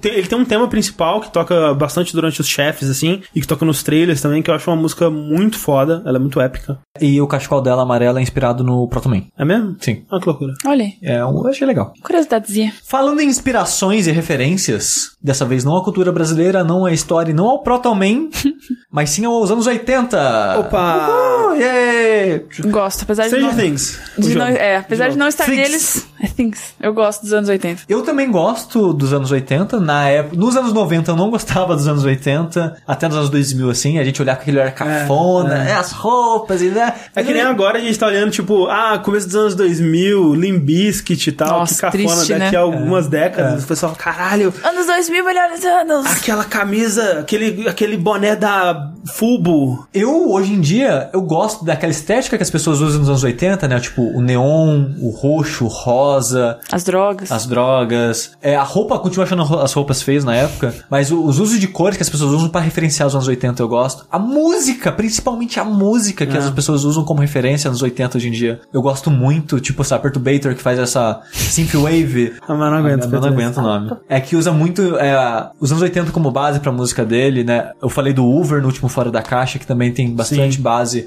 nos anos 80. Depeche Mode é dos anos 80, eu adoro Depeche É, Mode. Uber é mais conhecido como Depeche Mode, que É. a gente chegou a um acordo. É, tipo, sei lá, tem, tem algumas músicas específicas, tipo aquela Man Eater, tem no Metal Gear Solid 5. Cara, aquela música é maravilhosa, adoro aquela Muito bom, música. muito bom. Então tem muitas coisas dos anos 80 que eu gosto. E o jogo que eu vou falar agora, que é o Crossing Souls, ele usa muito dos anos 80 pra história dele, né? Uma história que se passa nos anos 80 sobre um tipo de história que era contada na, mídia popular dos anos 80, que é adolescentes se juntando pra uma aventura que sai das proporções que os adolescentes conseguem lidar. É, Stranger Things. é Things. Exatamente. Oh, pera aí, Sushi, eles montam em bicicleta em algum momento? Sim, Ah. Tem alguma criança que desaparece? sim. Puta merda. Tem, tem lâmpada na frente da bicicleta? Tem também. Tem também. Eles vão na frente da lua, não. Não. Mas, assim, a maneira mais fácil de descrever essas- esse jogo, a vibe desse jogo, para as pessoas é falar: ah, ele é um jogo muito parecido com Stranger Things. Porém, é injusto pro jogo isso. Sim. Porque ele começou a ser feito antes do Stranger Things. É, ele tem um histórico curioso que ele começou a ser feito em 2014, em janeiro de 2014. E é triste que em fevereiro de 2014 acabou o dinheiro.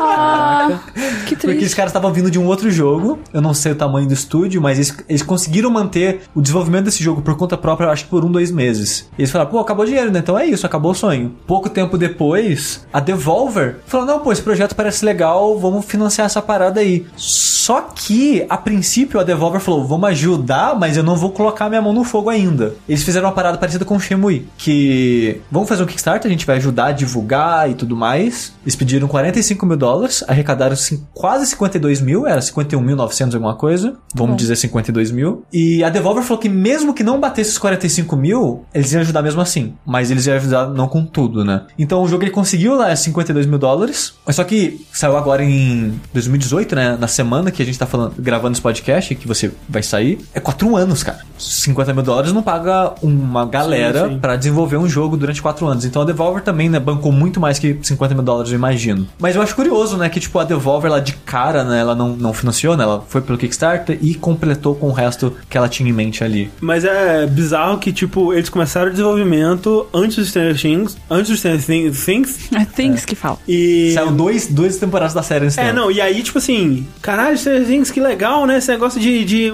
uma pegada meio anos 80, assim, né? Trazendo aquele vibe dos filmes que a gente gostava naquela época, tipo Goonies, Conta Comigo, It e tal. E aí, saiu ele, saiu o filme do It, saiu Stranger Things 2, e aí todo mundo já, tipo, ca- cansei dessa porra, né, Exato, gente? Chega essa é. merda. É tipo isso, porque, tipo, eu ainda fiquei animado pra jogar o jogo, porque eu acompanhei um pouco dos trailers e durante um Sim, sim, ano, sim, sim. mais de um ano, assim, eu acompanhei um pouco das coisas do jogo, então eu tava, pô, vamos ver isso daí, né? É tão bonito, ele é tão bonito, Ele cara. é muito Eu acho bonito, ele é. muito bonito. É, eu gosto do estilo dele artístico e tal, a direção. Só que você deu uma preguicinha, a Clarice deu Ah. uma preguicinha, porque já tá meio que batido, né? Ah. E em 2014 não tava, mas infelizmente agora em 2018 tá um pouco. E Stranger Things, ela é uma série que bebe bastante de referência.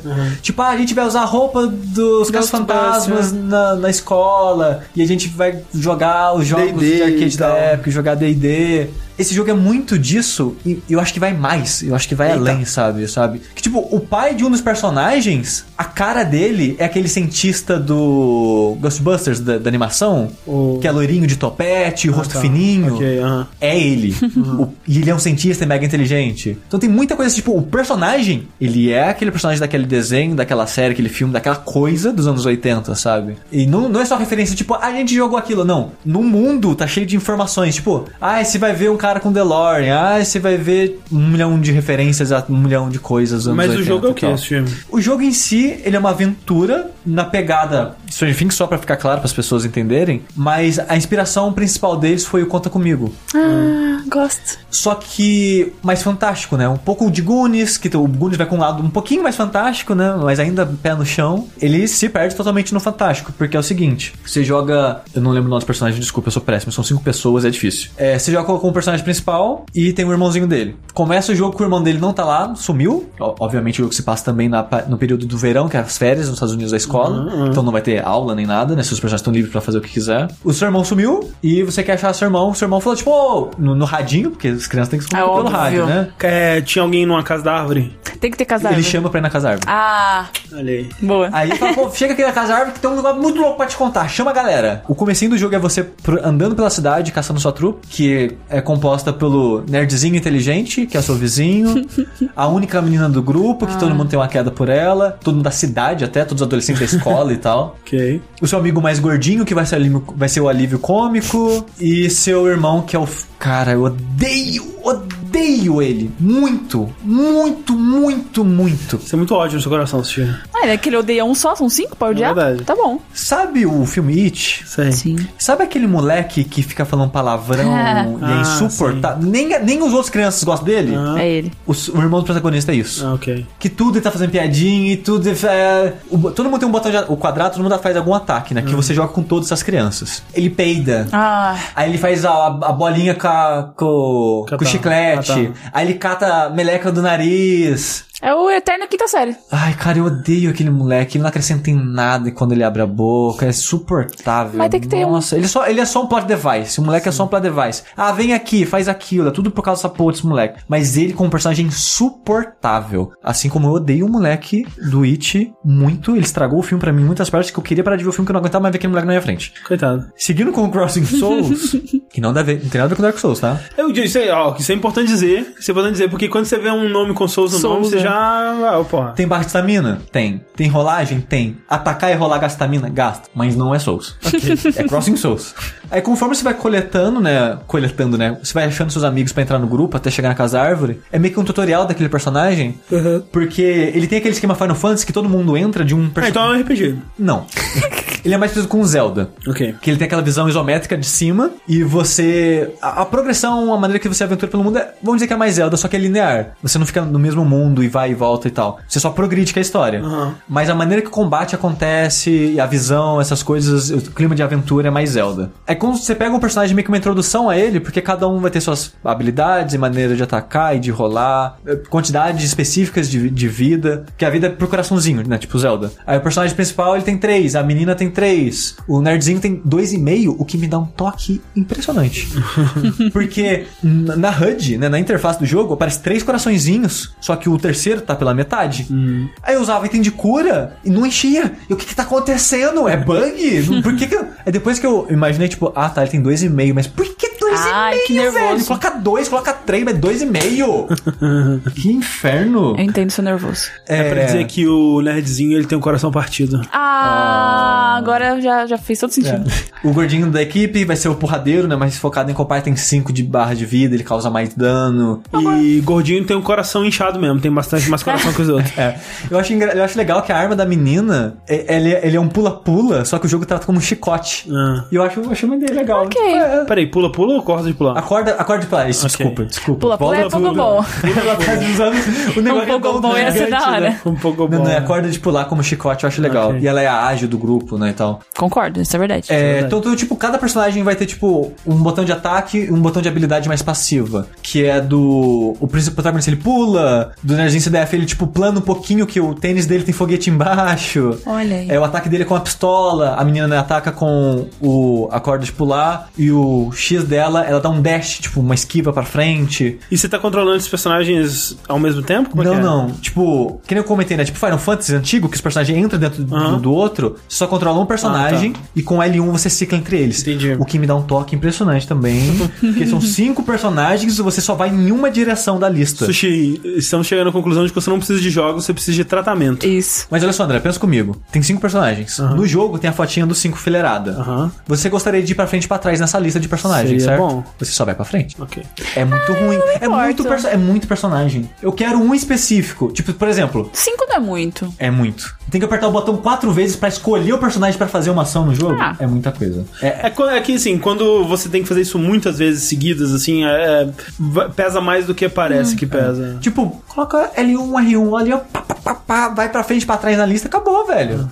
Ok, Sabe? tudo bem. Com- Não é. Entendo. Aí tem. Aí, todos, todos esses personagens são únicos assim, porque cada um vai ter uma vantagem no combate. Você, a maior parte das vezes, vai usar o, o, o gordinho que ele é, dá dano pra caralho. Assim, é basicamente isso. Que cada soco, cada soco dele é três ataques dos outros personagens, basicamente. Ele é muito forte. É, só que no E mundo. o que, o que você enfrenta? é, adolescentes, Ok. mais velhos que você, Aham. e fantasma.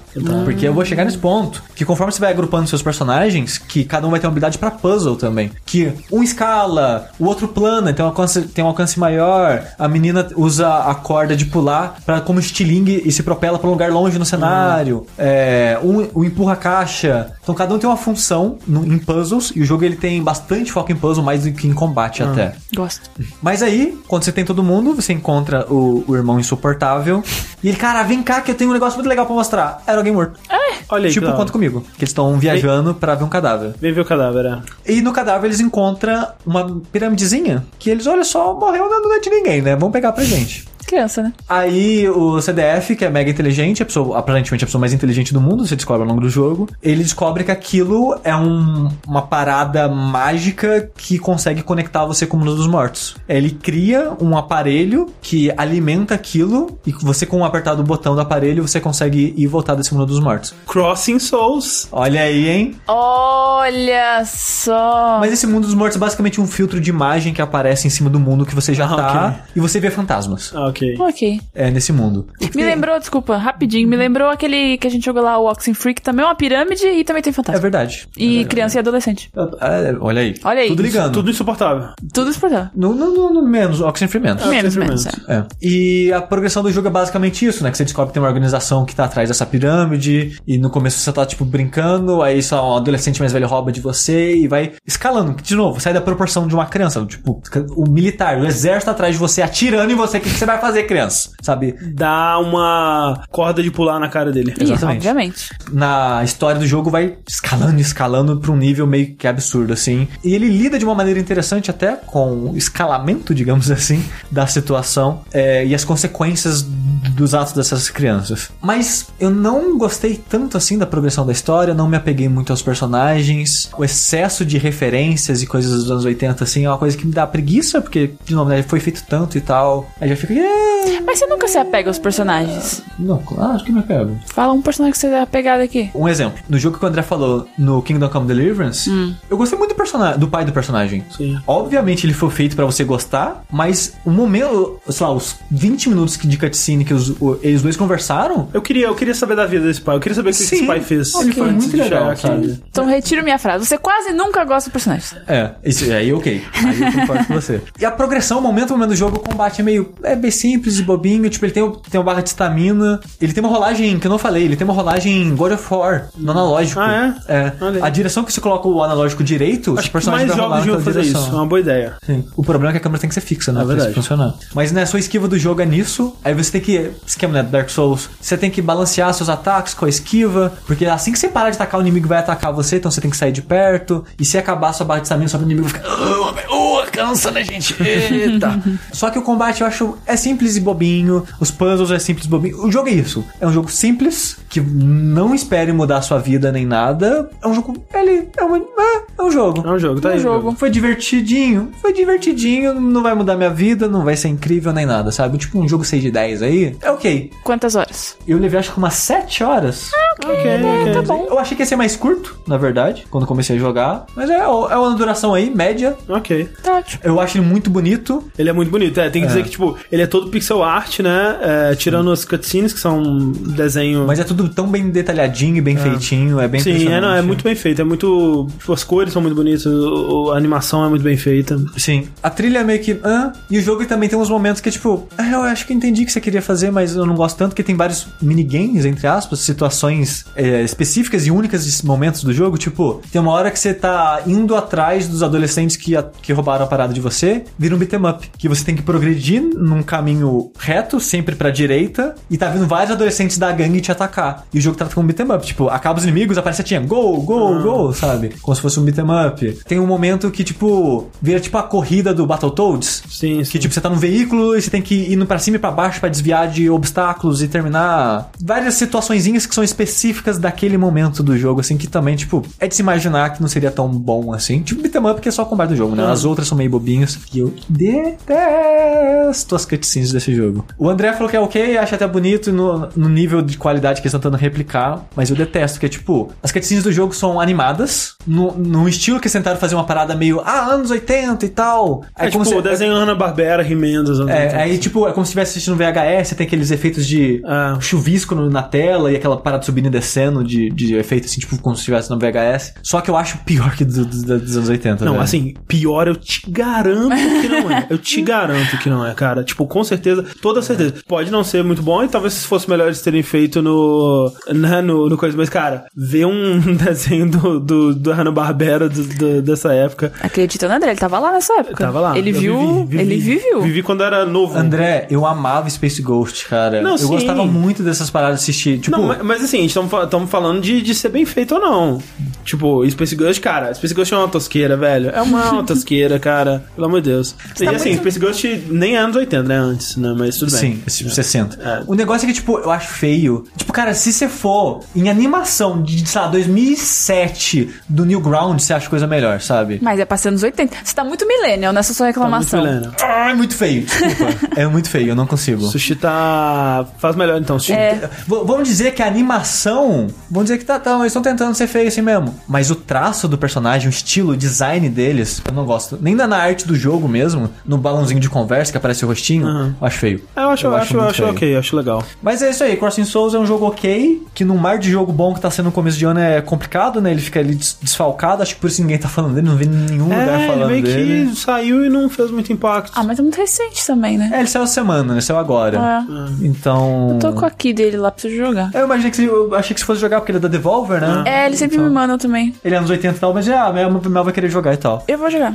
Então, Caso alguém tenha se interessado nele, ele tá 54 reais na PSN brasileira. PSN fica caro mesmo, né? Porra. É, ele tá pra PS4 e Vita. E no Steam ele tá 28 reais. Olha, Olha, tinha 28, vida demais. 28 ali. É, por enquanto só tem pra essas três plataformas mesmo. Alegria. Pra fechar aqui, eu quero falar muito rapidamente, porque o podcast já deu três horas de gravação aqui, coitado do Sushi, mas na verdade a culpa é dele. Eu quero falar de um jogo que eu tô pra falar aqui há um mês, e das- da outra vez que eu ia falar sobre ele também, o podcast tava muito grande, e se eu não falar agora... Culpa de Monster falar. Hunter de novo. Culpa de É. Monster Monster Hunter tá, boicotando meu jogo aqui. Tá difícil. Que é o Red Strings Club, Que é um jogo que eu quero muito jogar, por sinal. que é um jogo também da Devolver, e esse desenvolvido pelo Deconstruct Team, que é um estúdio espanhol que você deve conhecer ele Ah, curiosidade, o Crossing Souls também é de um estúdio espanhol. Olha aí, os espanhóis e a Devolver, uma grande parceria Grande de amor. 2018. Eu comecei também a jogar Red Strings. Pois é, esse estúdio, talvez você conheça o jogo anterior deles, que é o Gods Will Be Watching, que foi um jogo de 2014 aí. Que ele era um jogo muito interessante, assim, eu acho que mais em conceito do que em execução, talvez, porque ele era um adventure, assim, ele tinha uma cara de adventure, ele tinha mecânicas de adventure, mas em vez de usar essas mecânicas pra resolver puzzles ou avançar uma história, ele também resolvia puzzles e avançar uma história, mas ele tinha muito de gerenciar recursos e gerenciar pessoas, assim, você tinha que manter pessoas sob controle e os recursos sob controle pra sobreviver em situações muito absurdas e tensas. Ele é mais um jogo sobre gerenciamento mesmo. É. Eu gosto bastante dele. é, Ele tem momentos muito legais. Eu não terminei, né? di- Dito isso. Eu, eu gosto muito da. Eu terminei, mas não gostei. A vida é um mistério. É, assim. Mas o negócio é que talvez valha mais a pena jo- jogar ele hoje em dia, porque agora ele tem dois modos. Ah. Ele tem um modo, né, clássico dele e tem um modo que ele tira a aleatoriedade. E o, um dos principais fatores que eu criticava do jogo era o quão aleatório ele era nas coisas tem dele. Enfim, eh, Red Strings Club, ele é um jogo que ele. Ele. Você vê que ele é do mesmo estúdio, que ele tem coisas parecidas. Arte semelhante? Arte, arte semelhante e mecânicas parecidas, né? Você tem é, algumas mecânicas diferentes espalhadas pelo jogo, tipo o, o Gods Will Be Watching tinha. É, e essas mecânicas, elas são também sobre, algumas vezes, gerenciar recursos, mesmo que esses recursos não sejam visíveis imediatamente. Eles passam num futuro, é, meio Cyber- cyberpunk, Stop. distópico onde implantes para melhorar o ser humano são uma coisa comum, né, da, da vida. Bem único até agora, não. É, total, nunca se viu algo assim antes.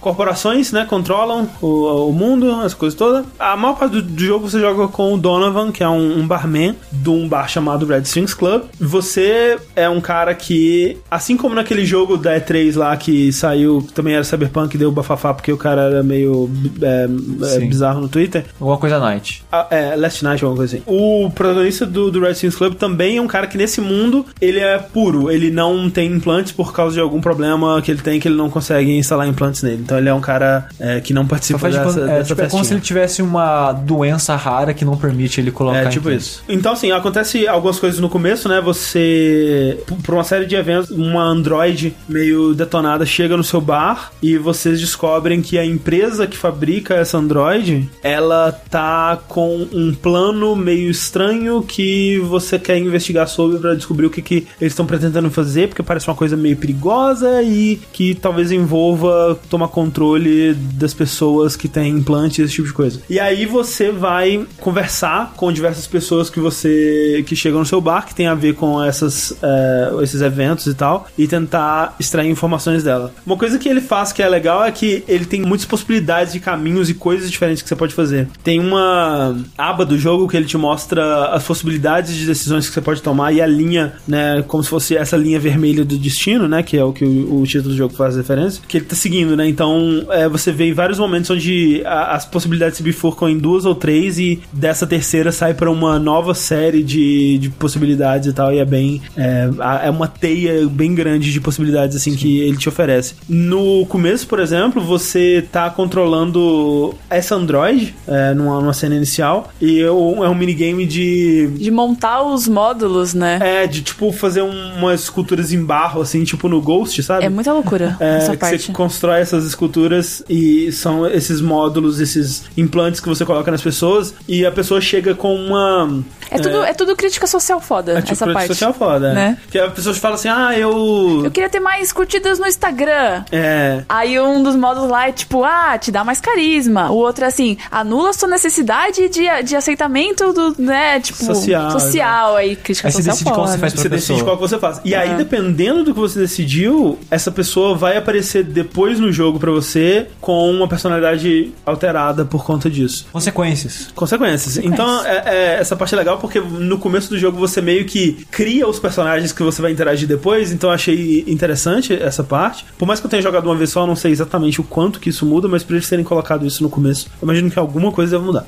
Tirando essa parte, uma parte no final que tem uma- um minigame de telefonar pras pessoas, que é, é- é bem legal até, que você tem que descobrir o número da- de pessoas através de dicas de outras pessoas e imitar outras pessoas, né? Que se o personagem que você joga nesse momento ele tem a capacidade de imitar vozes diferentes. Então você tem que fingir que você é uma pessoa X, ligar pra outra pessoa pra descobrir o número de uma pessoa, essa coisa toda. A mecânica central do jogo mesmo, a mecânica do barman, né? Que você vai fazer drinks pra as pessoas que você tá conversando no bar. Essa ideia do- de fazer drinks, ela pode parecer meio estranha no começo, mas é interessante porque você chega pra uma, uma personagem e você vai tentar extrair informações dela e pra extrair certos tipos de informações, você tem que colocar ela num estado emocional é, X, né? específico. É. é. Então, por exemplo, a, você recebe uma hora uma advogada que é uma tipo uma mega workaholic assim, que tipo a carreira é a mais importante, ela quer impressionar o chefe, ela acha o a- a- que é, tipo ela é o braço direito do chefe, eu cheguei até aqui na minha carreira, eu sou foda e tal. E aí você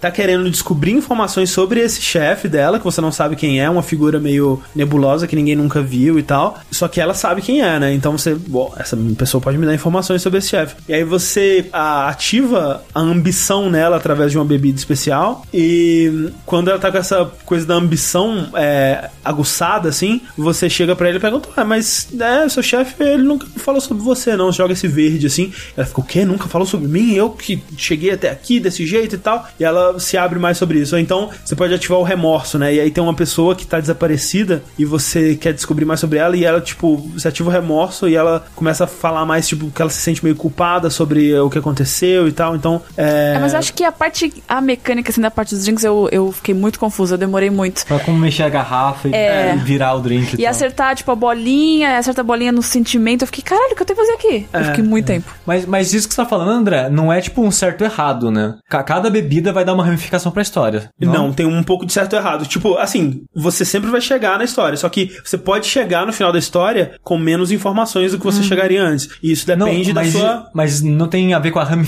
das árvores de caminho, isso daí? Tem a ver, tipo, com o que você conseguiu perguntar ou não pra aquela pessoa, através das informações que você tinha. Então, com essa advogada, por exemplo, se você fizer isso errado, você vai deixar de pegar certas informações. E aí, como você deixou de pegar essas informações, você, na próxima, você não vai ter informações suficientes pra fazer outra coisa e você vai ter que seguir por outros caminhos e tal. Então, é, é, é assim que ramifica, mais ou menos. Mas é, a mecânica do, do minigame do drink, tipo, é interessante porque você tem quatro bebidas e se você repara, isso é uma coisa que eu achei até bem criativa, que, tipo, cada bebida no rótulo dela tem uma setinha, né? Uma setinha pra esquerda, pra direita, pra cima ou pra baixo. E quando você mistura com essa bebida no copo, ela sobe ou desce o marcador pra a emoção que você quer na pessoa, de acordo com o que você colocou. Se você colocou a bebida pra cima, vai subir, se você colocou a bebida pra baixo, vai descer. Ah, eu não vi isso, demorei muito. É, e aí você vai misturando essas bebidas pra colocar o marcador em cima da posição da emoção que você quer. E aí você coloca gelo pra diminuir ele e ele encaixa dentro da emoção que você quer,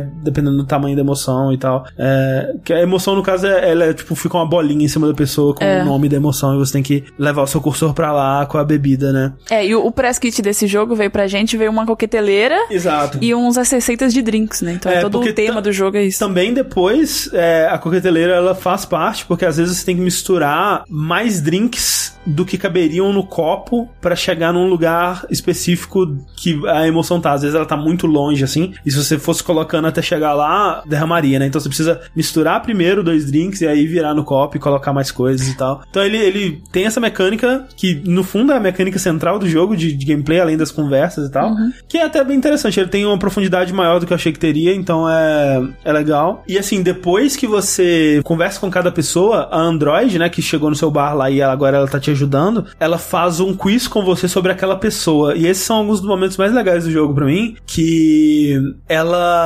pergunta pra você é, coisas sobre aquela pessoa que se você estiver prestando muita atenção, você vai saber. Então ela pergunta coisas tipo assim, ela tá apaixonada por alguém? Por quem que ela tá apaixonada? Através do que ela te contou. Onde tá a maior lealdade da vida dela? Com quem que tá a maior lealdade? Com trabalha? Com, a, com o governo? Não sei, sabe? Se você acertar, acho que 7 de 10, que são sempre 10 perguntas, a Android ela te dá uma pílula que se você colocar na bebida da pessoa, você consegue resetar a conversa. E aí você pode tentar de novo Ah, ou tentar por outro ramo. Então, é muito valiosa a pílula e é bem difícil, cara. É muito difícil. Você te força a, em cada conversa que você tá tendo, prestar muita atenção em todos os detalhes, em tudo que a pessoa tá te falando ali, pra você entender o máximo possível dela, assim. Mas André, tipo, esse jogo, do pouco que eu joguei ele, o importante é a história, né? O desenvolvimento É dos história, personagens, sim. os acontecimentos, essas coisas, né? Mecânicas à parte. E o jogo ele tem um setting bem comum já, né? Aham, Tipo aham. Cyberpunk, tentar discutir a humanidade com androids e coisas assim. É, você diria que esse jogo ele conta uma boa história? Você acha que ela é boa- bem desenvolvida? Ou que ele acrescenta um,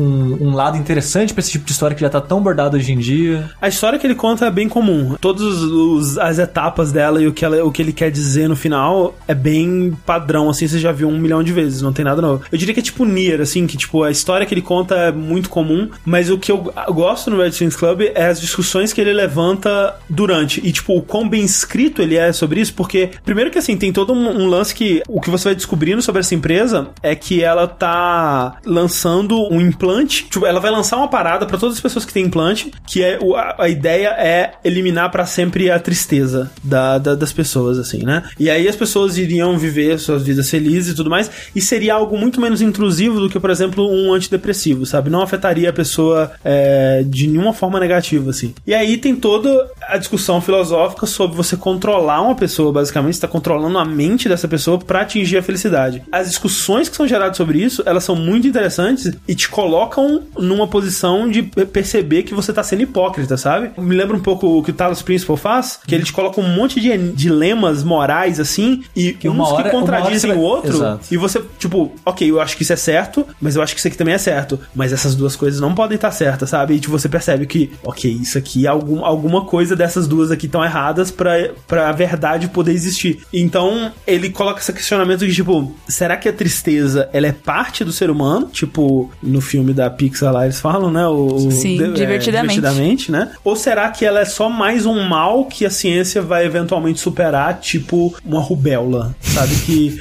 é, é passado pro ser humano. O ser humano teve que conviver com a rubéola por centenas, milhares de anos, e aí de repente não tem mais, né, cara? Tipo, não é mais parte da gente. Será que a tristeza é isso? Será que a próxima evolução do ser humano é eliminar a depressão, eliminar a tristeza, viver num mundo perpetuamente feliz e, e satisfeito com tudo? Será que tem níveis dessa tristeza? Será que eles têm que eliminar, eles podem eliminar somente quando passar por uma depressão? Quem decide quando é esse ponto, sabe? Tudo isso é discutido no jogo e, e você, como esse barman que tá meio que vendo isso de fora, você tá. Você não vai ser afetado por isso, né? Você acaba meio que conseguindo opinar sobre isso de uma maneira mais neutra. Ele, ele meio que representa o jogador, né? Que o jogador realmente não, não sabe o que é ter um implante também. A hipocrisia, inclusive, também já começa no fato de que você tá preocupadíssimo com essa empresa controlando a mente das pessoas, mas você é o barman que vai lá coloca bebida pra elas falarem o que você quer. Tudo isso é, é muito interessante, sabe? As situações onde o jogo ele te coloca pra questionar o, o livre-arbítrio e o, o quão importante é você ser responsável por todas as suas decisões e esse tipo de coisa. O escopo do jogo ele é bem limitado, como eu disse, ele tem esses, sei lá, vamos dizer, uns 4, 5 personagens que você conversa ao longo do, do jogo no, no seu bar. Além disso, tem a, me- a mecânica de fazer as esculturas de barro,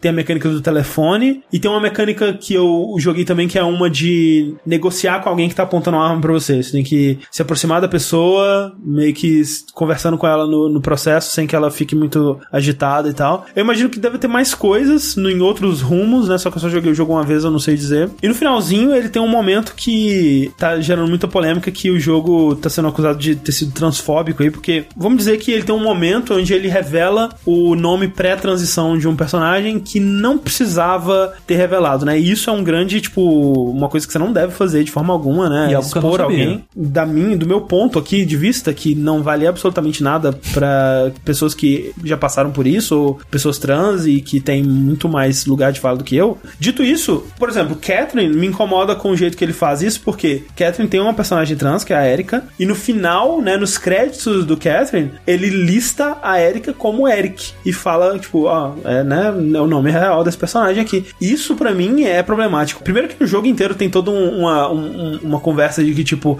ah, o cara transou com ela, mas ele não sabe o segredo dela, né? Oh meu Deus e tal. E aí no final mostra, né, tipo, ó, o plot twist, meu Deus e tal. E aqui é diferente disso, porque quando você descobre o nome pré-transição dessa personagem, você tá num momento de xeretar a vida alheia. Você tá num momento de descobrir segredos das pessoas. Você tá fuçando o computador das pessoas pra descobrir senha, pra descobrir detalhes do passado dessas pessoas e tudo mais. E nisso você acaba descobrindo o nome dessa personagem. E nesse contexto, eu acho que é válido, sabe? Tipo, você já tá xeretando o passado dessa pessoa. Você tá já tá numa situação onde você não deveria estar fazendo esse tipo de coisa, que é uma coisa errada. O jogo não apresenta isso como se fosse uma coisa de boa, sabe? Ou, ou tranquila de fazer. Mas é valioso pra, pro jogo, pra É história? valioso pro jogo. Tipo, é parte da senha. Você precisa descobrir esse nome como parte dessa senha. Então, assim, eu acho que tá mais bem encaixado da história e não é colocado como uma coisa fútil ou frívola. Tipo, é. é Uma piada, uma Uma piada. É, em nenhum momento esse personagem é tratado de uma forma preconceituosa. Tem uma trans, ser. né, no, na equipe de desenvolvimento do jogo, até. né? Isso, é. Então, assim,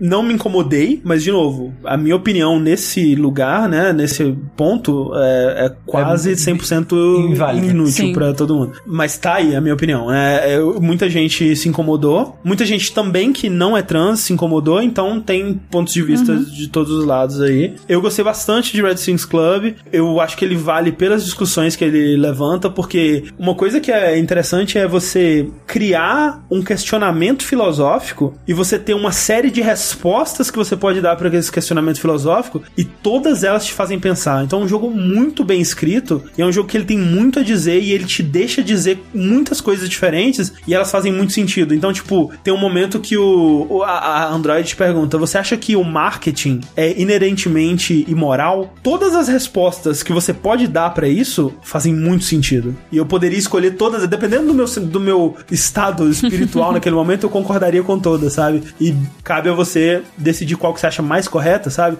É um jogo muito bem escrito e uh, os debates que ele traz são muito interessantes dentro de uma história que é bem batida. E é um jogo curtinho, é um jogo Umas quatro horas. umas né? quatro horas aí você termina ele. Só, né, e com ele tem bastante fator replay, né? Que se você quiser jogar diferente, você pode pra ver o, todo o conteúdo dele é bem mais que isso. Então, é, eu achei legal. Você jogou o começo, né, meu? É, eu joguei, eu parei onde ela tava fazendo os moldes do- dos, dos módulos ali que ela encaixava. E aí chega a, a garota Sim, e reprograma ali. É, exato. Aí eu parei ali. Mas eu quero continuar com certeza. Sim, sim. É, só- É, é um jogo que eu quero muito terminar também, porque eu primeiro joguei, sei lá, 30 minutos dele só, só pra. Ah, vamos abrir pra ver qual é que é, sabe? É, também. Pareceu bem interessante pra mim, o diálogo me pegou do que eu vi no começo. Só que, é, cara, é muito jogo, é muita É. coisa e acabou ficando pra trás. É, Mas é um algo que eu, quero jogar. fiquei feliz de ter terminado e né, de estar falando aqui porque ele era pra ter sido falado no último, mas Monster Hunter tirou e agora não tirou mais. Olha aí, quase. O que Monster Hunter também não tirou, André, é a lista de lançamento. Ah, meu Deus do céu. Porque tá grande, mas já que tá grande, tá no, tá no inverno abraço capeta, né? É isso aí.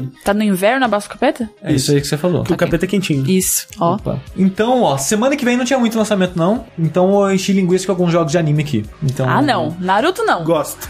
Vocês aí que. Muitas das pessoas reclamam, né? Que não tem. Pô, vocês não falam dos jogos de anime e tal. Tá aí jogo de anime. Sushi fala o nome do jogo devagar, que as pessoas não entendem o nome do jogo que você tá falando. Começando a semana que vem, obviamente não vai ser o primeiro lançamento, mas é o primeiro jogo da lista, é Age of Empires Definitive Edition. Olha aí. Olha só. Olha, que é dia 20 de fevereiro, então sai o remake do, Age, do primeiro Age of Empires. Que agora é 3D poligonal. Exato. Vocês acreditam que eu gosto de jogar Age of Empires? Mas só quando na hora de construir as coisinhas, na hora de brigar com as outras pessoas, eu não gosto. É, porque eu apanho. Aí eu, É, exatamente. Você joga Age of Empires tipo um The Sims, assim. Isso. eu gosto mais do Mythology. Então, quando sair um remake louco do Mythology, eu. Eu jogo. Justo. Também dia 20 de fevereiro, pra PC, PS4 e Sony, Metal Gear Survive. Olha aí, cara, tá chegando o novo capítulo da saga Metal Gear de Hideo Kojima? Exatamente. Sem Hideo Kojima? Sem Hideo Kojima. E sem Metal Gear. Sem... Metal E aí, Gear sem né? Metal Gear. Só que Survive. Bebeu É água golpe. da lama, você vai ficar vomitando 3 horas. Isso. Assim, Não, não, assim, não bebam água de lâmpada. Não, mas eu quero e não quero jogar. não, eu quero. Quero só ver qual Eu só, que é. eu só quero. Vê o, vê o Vai sushi ser jogando. bom? Eu não sei, mas eu quero. É, vamos ver. Se for ruim, aí para. Aí a É. vida segue. Começando a sessão anime, dia 20 de fevereiro pra PC e PS4, é Little Witch Academia Chambers of Time. Olha aí, joguinho da- das bruxinhas. É um beat'em up, quem diria? Quem diria? Você pensa, ah, tem muito jogo de anime que é Musou. Tipo, sei lá, One Piece tem Musou e Musou. coisas assim. É, aí você pensa, ah, jogo de anime né, vai ser aquela coisa assim.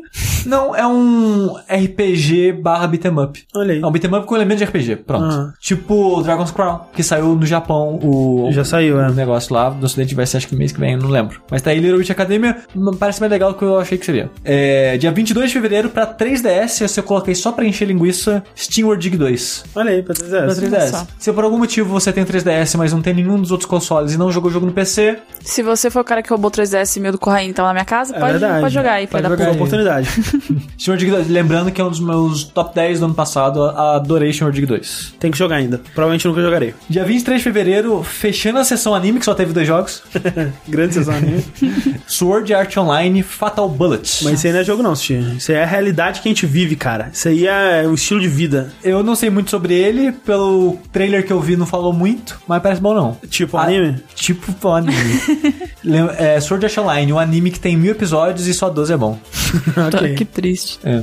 A Thalissa gosta muito, peço perdão, amor, mas é ruim demais. Continuando, semana que vem tem pra PC um jogo aí que a gente tá esperando há muito tempo, André. Tô esperando. A vida toda, talvez, a gente esperou por esse momento. É Eita. agora. O momento onde a gente vai poder esfregar nosso corpo 3D no Aham. corpo 3D de outro homem. Eu quero. gosto. Mount Your Friends 3D. Eu quero, eu quero muito. Eu quero saber se vai dar pra colocar a cara dos amiguinhos agora 3D. Como, como se fosse uma máscara fosse de uma papelão. máscara. É. Porra, seria bom. A gente vai ter que jogar, né?